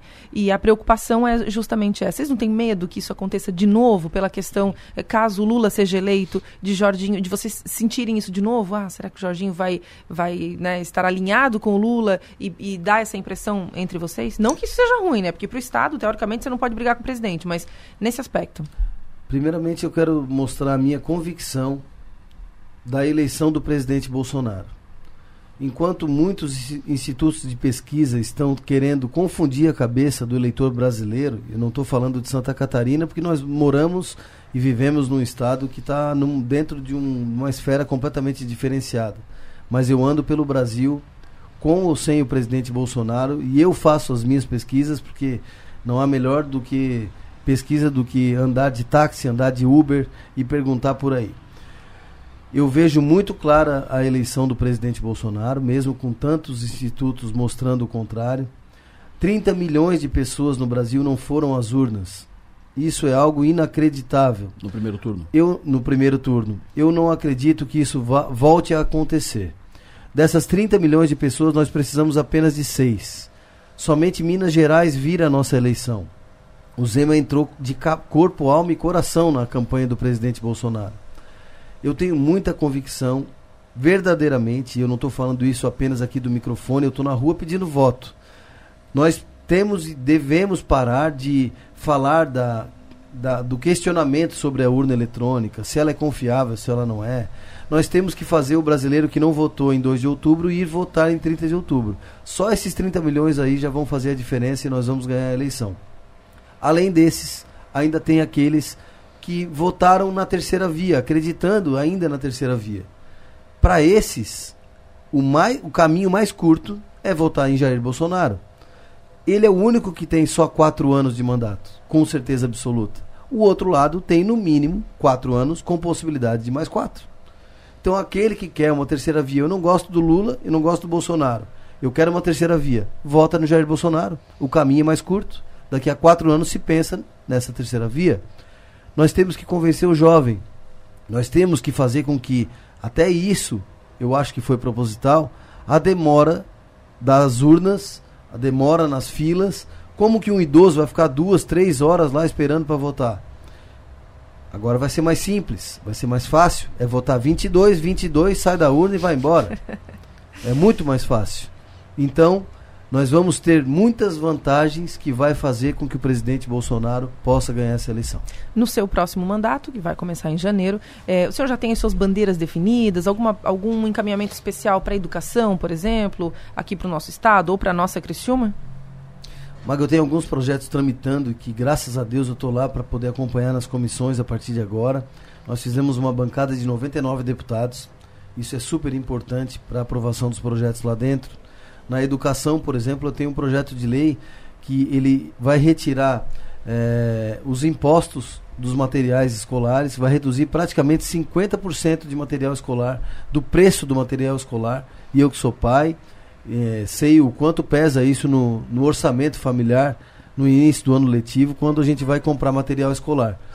Eu tenho diversas outras ideias que serão agora oportunizadas pelo meu segundo mandato, de a gente colocar adiante e mais principalmente esse relacionamento com o governo federal, com os ministérios, né, que vai fazer com que a gente possa conectar diretamente o nosso Estado, é, melhorando aquilo que um deputado federal já pode fazer através das suas emendas parlamentares, mas com recursos extra, extra é, parlamentares aí, de, direto dos ministérios, para que a gente possa é, fazer mais por Santa Catarina e por Criciúma. Deputado federal Daniel Costa de Freitas, filho da Tec do Naldo, bisneto do Dionísio Freitas, neto do nosso saudoso, saudoso Hilário, grande Hilário. O Hilário que foi vereador na minha cidade de Araranguá. Daniel, bom te receber aqui. Sucesso e energia, que faça um grande mandato. Obrigado, Lessa. Obrigado, Maga. Eu estou sempre à disposição. É, o nosso gabinete lá em, em, Brasília é um pedacinho de Criciúma no Distrito Federal. Faço questão de recebê-los lá para que vocês possam acompanhar o quanto é orgulhoso o nosso mandato lá, o quanto é trabalhado por Santa Catarina. E eu tenho certeza que essa, essa oportunidade que Santa Catarina me deu, com esses 108 mil votos de confiança, será recompensado com muita dedicação ao longo desses próximos quatro anos e a gente vai fazer muito por Santa Catarina e pelo Brasil. Então, muito obrigado, Criciúma, mais uma vez, o mais votado da cidade. Isso me enche de orgulho, mas também de muita responsabilidade. Um abraço, Lessa, um abraço, Maga, a todos os ouvintes. É sempre um prazer poder conversar com cada um de vocês. Muitas mensagens aqui uh, sobre a, durante a, a, entrevista, muitas mensagens e eu faço questão de registrar aqui a do Joster, da, em nome da Via Gastronômica, te agradecendo o apoio durante a pandemia e as pautas do, do segmento da gastronomia Criciúma. Um abraço, sucesso energia, bom trabalho. O programa volta já. Vem chamando muita atenção e muitos têm, têm, têm dito que nós teremos uma, uma que isso pode ser tratado como uma segunda, pand uma segunda pandemia, na, uma segunda pandemia na saúde mental, em função do número crescente de deprimidos e ansiosos. E isso influencia, evidentemente, em todos os segmentos, inclusive no mercado de trabalho, nas empresas, isso tem se refletido no, no cotidiano das organizações.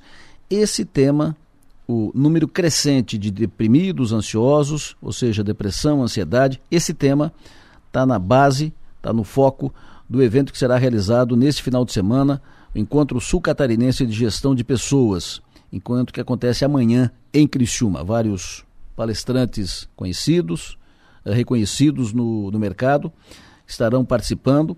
Entre os palestrantes estará a presidente da Associação Brasileira de Recursos Humanos, Florianópolis, a Cris Farias. Cris Faria. Cris, bom dia. Bom dia, Delô. Tudo bem? Tudo bem, prazer ouvi-la. Muito obrigado pela pela tua disponibilidade de falar conosco aqui na, na Sou Maior. Importante esse evento que vocês vão fazer, importante tratar disso, depressão, ansiedade, e é evidente que isso influencia no, no andamento das empresas, dos negócios, claro, mas principalmente mexe com a vida da, das pessoas, vira de pernas para o ar. Como tratar disso? Qual, qual a melhor forma de tratar disso, Cris? primeiro com consciência, né? É um prazer também estar falando contigo aqui. E, e cada vez mais a gente precisa falar isso principalmente dentro das organizações e com a consciência de que tudo aquilo que a gente faz dentro da organização impacta na vida das pessoas. E o contrário também é verdadeiro. Tudo que eu faço na minha vida também impacta no meu ambiente organizacional. Então essa consciência ela é muito importante. Perfeito. Uh, uh, qual uma, a melhor uh, tratar com responsabilidade, com consciência, mas como é que as empresas hoje estão tratando isso? Qual o efeito disso no, no desempenho da, das empresas?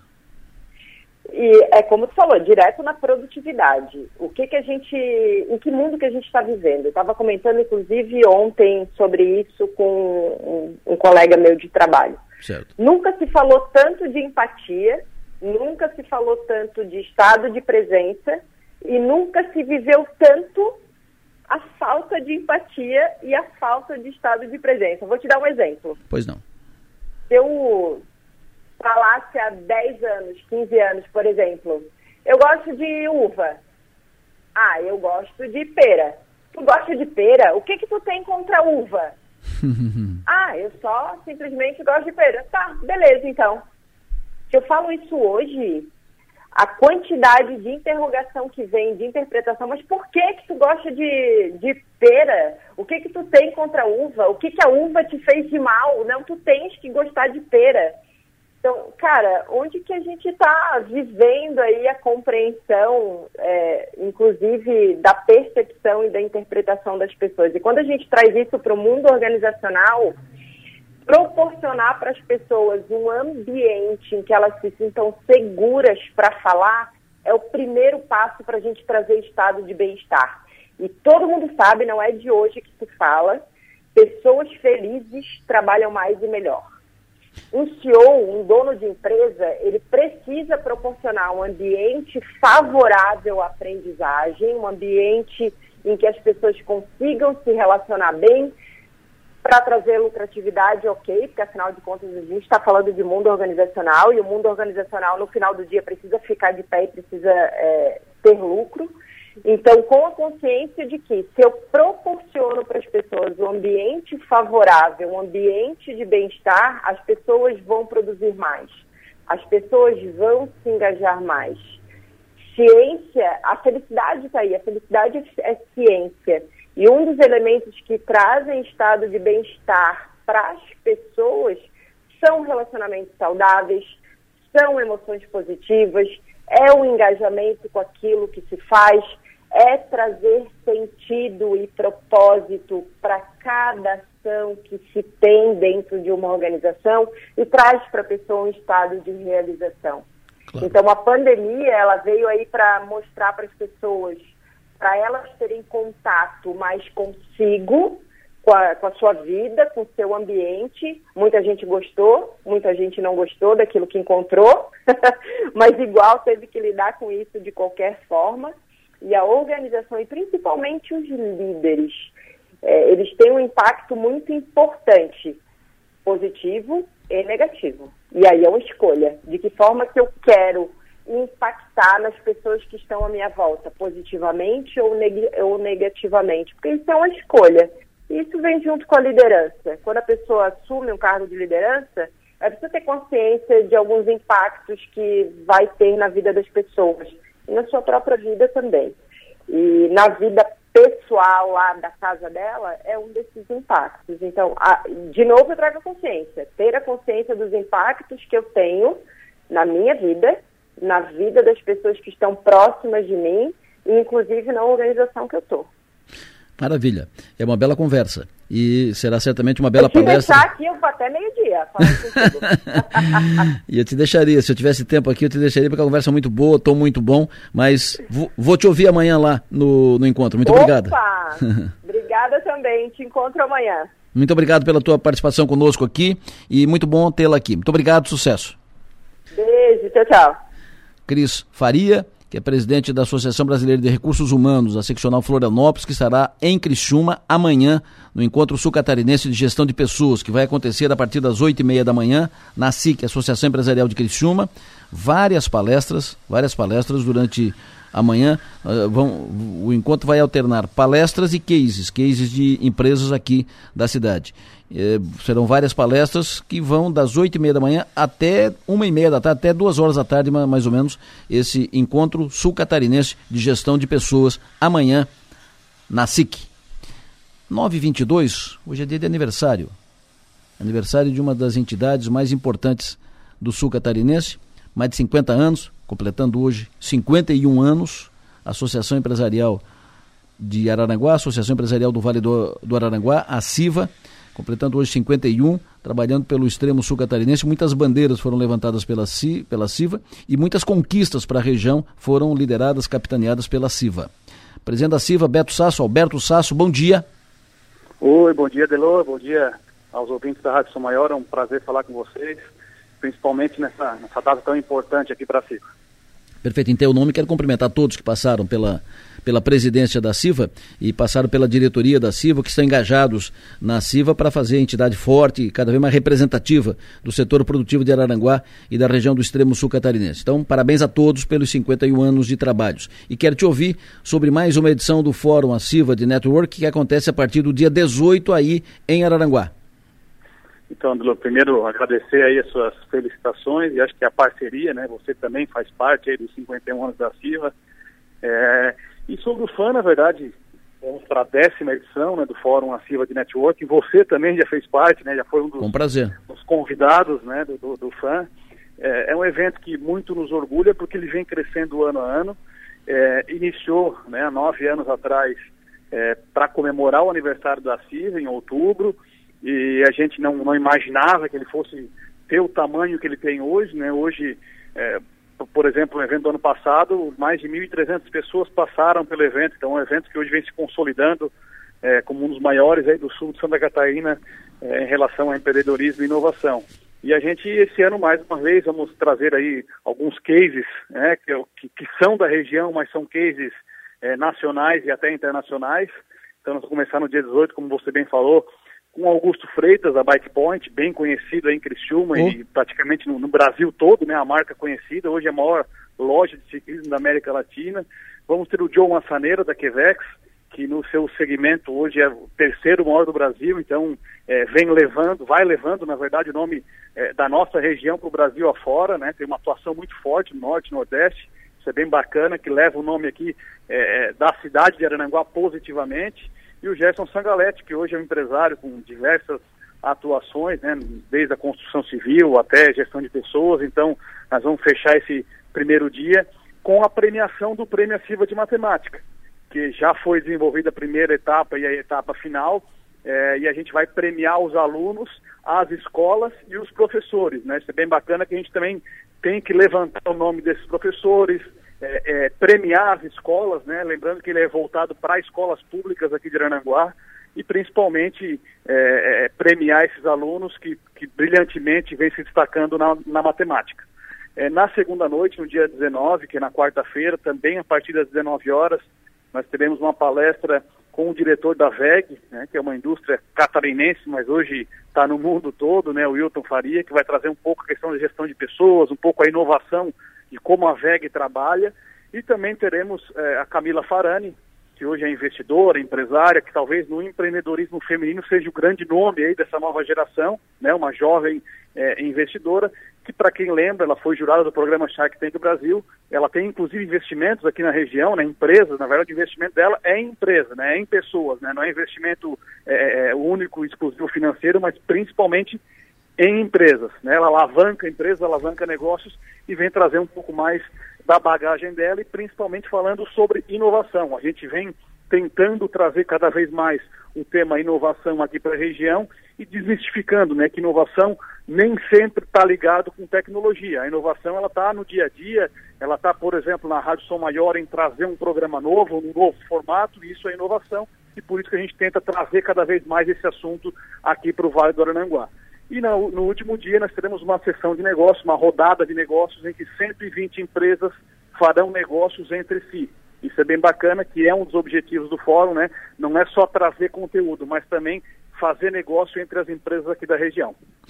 Fechado. Beto, parabéns. Parabéns por mais essa iniciativa. Uh, parabéns pelo trabalho. Uh, acontece a partir de terça-feira, terça e quarta-feira em Araranguá. Sucesso e energia. Bom trabalho.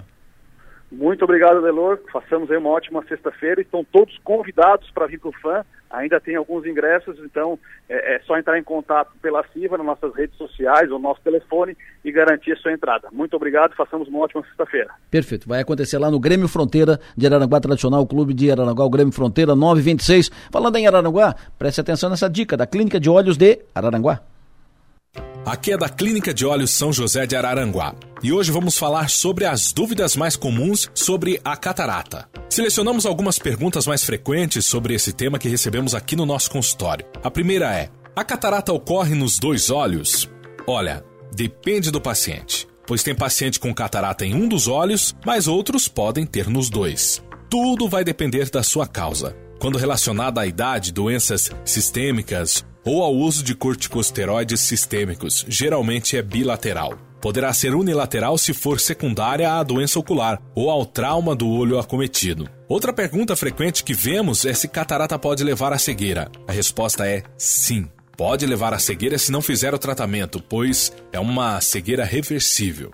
Por isso, é de suma importância ter o diagnóstico precoce e cuidar da saúde ocular. Além disso, você deve estar se perguntando quando é o momento ideal para fazer a cirurgia. Vou ser franco com vocês: isso vai depender das dificuldades do paciente, porque a catarata vai bloqueando a formação da imagem em nossa retina. Então, quem tem a sua atividade diária afetada é importante fazer a cirurgia. Assim, além de não correr o risco de ficar cego, o paciente volta a ter qualidade de vida.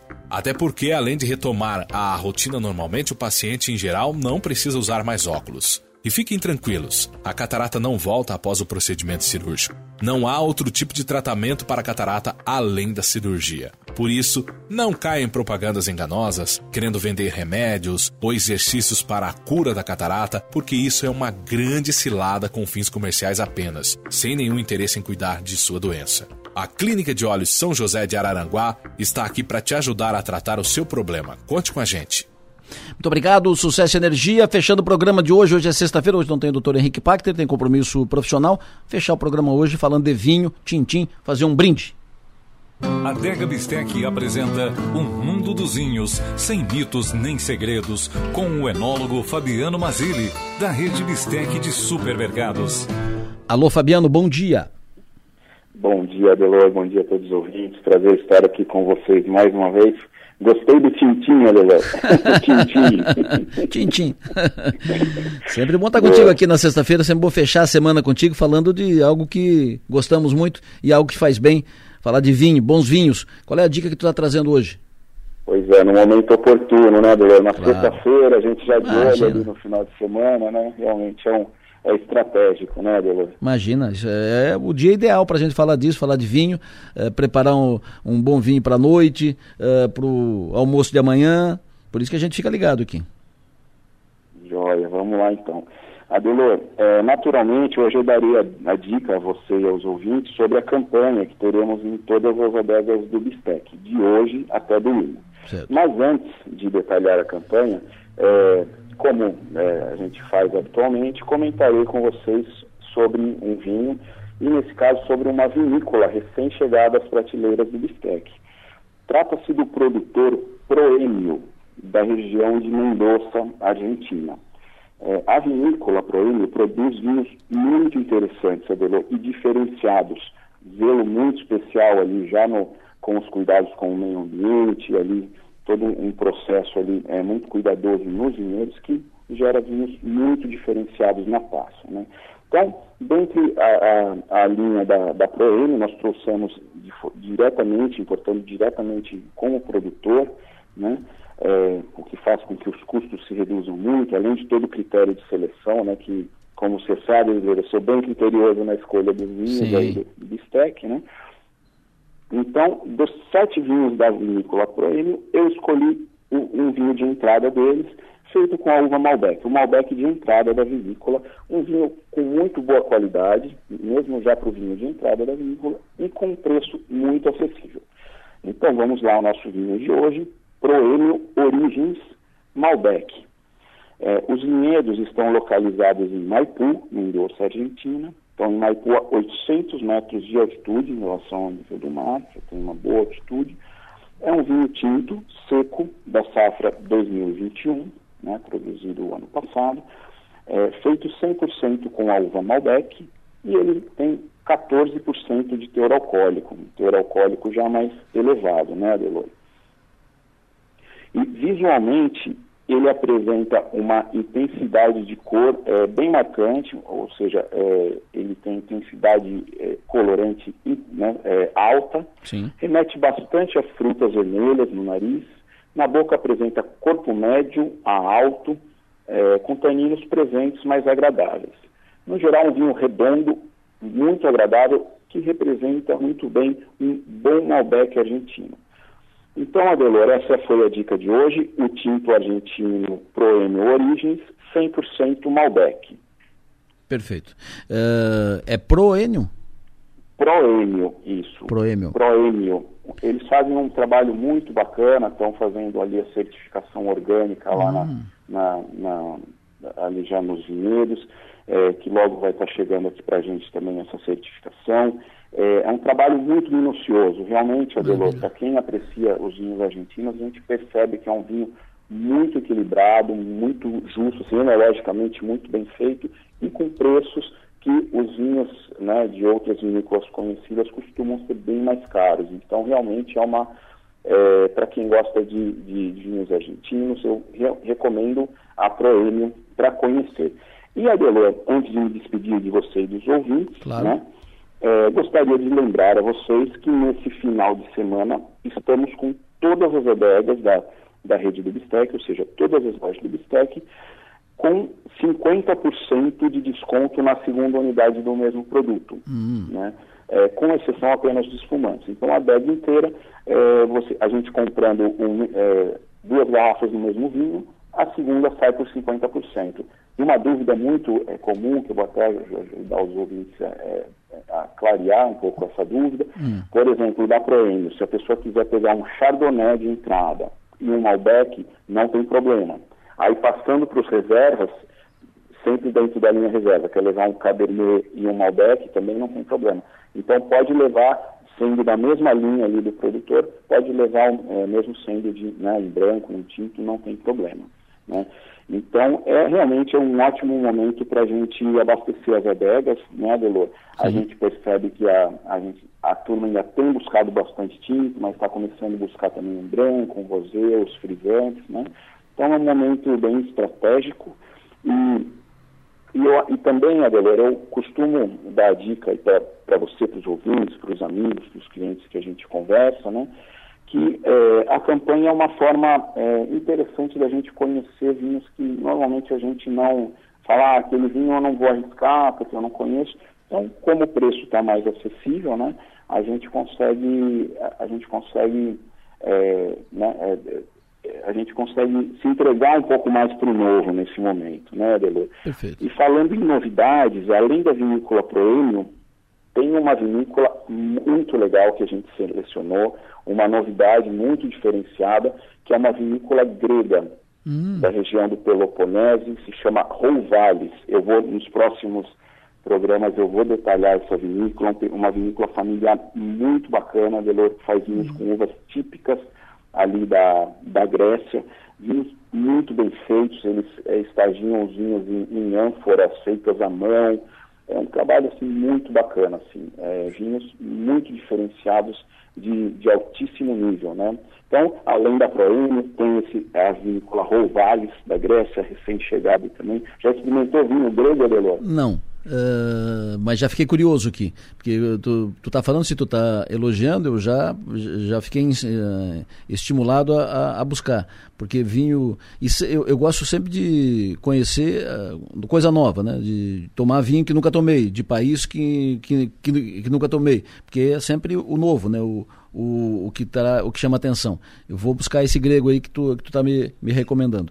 E eu recomendo sim, Adelor. Eu conheço o seu paladar, conheço o seu, né, o, o é, a, a, os seus critérios aí, né? Você gosta de, né, de vinhos bons, bem feitos, não necessariamente caros, né? Mas vinhos isso. bem feitos, justos, né? Isso, isso mesmo. É, então, esse eu recomendo tranquilamente para quem é, gosta de experimentar coisas novas. Agora, lembrando, né, uma curiosidade, uma novidade aqui para gente, né, no Bistec, em Santa Catarina, né, é, a gente está trazendo aí essa vinícola, mas lembrando que a, a Grécia está ali nas origens da vitivinicultura, da história da vitivinicultura, né? Hum. É, um, depois do, do, local ali onde nasceu mesmo a vitivinicultura, um dos primeiros lugares que se expandiu foi a Grécia, né? Então a gente está falando de uma vitivinicultura é, de milênios já, né? Com uvas que estão ali naqueles vulcões ali, naqueles solos vulcânicos há muito tempo, né?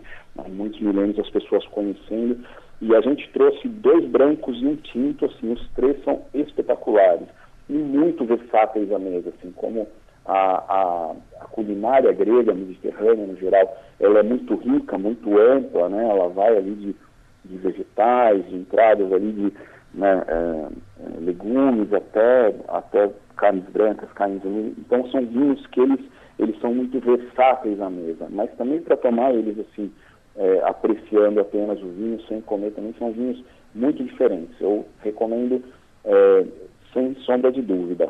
Tá, tá bom, Adelor? Falou, querido. Muito obrigado, sempre bom te ouvir. Ótima semana, até sexta que vem. Um abraço. Um abraço, um abraço a todos os ouvintes, até semana que vem. Bom, fechamos o programa falando de vinho. Uh, vamos ficando por aqui. Por mim ficaria até o meio-dia. Adoro estar aqui com todos vocês, conversando, interagindo, mas o Enio já está aqui para apresentar o Conexão Sul. Então, lembrando sempre que o nosso papel nessa vida é ser e fazer feliz. Agradeço a audiência de todos vocês. Convido a acompanhar comigo amanhã o Nomes e Marcas, nossa entrevistada de amanhã, a Graziela Grazi Moreto, da UFOEI, diretora executiva da UFOEI. Um programa muito agradável, fácil e muito bom de, de ouvir. Recomendo. Amanhã, 11h30 da manhã, Nomes e Marcas. Bom dia!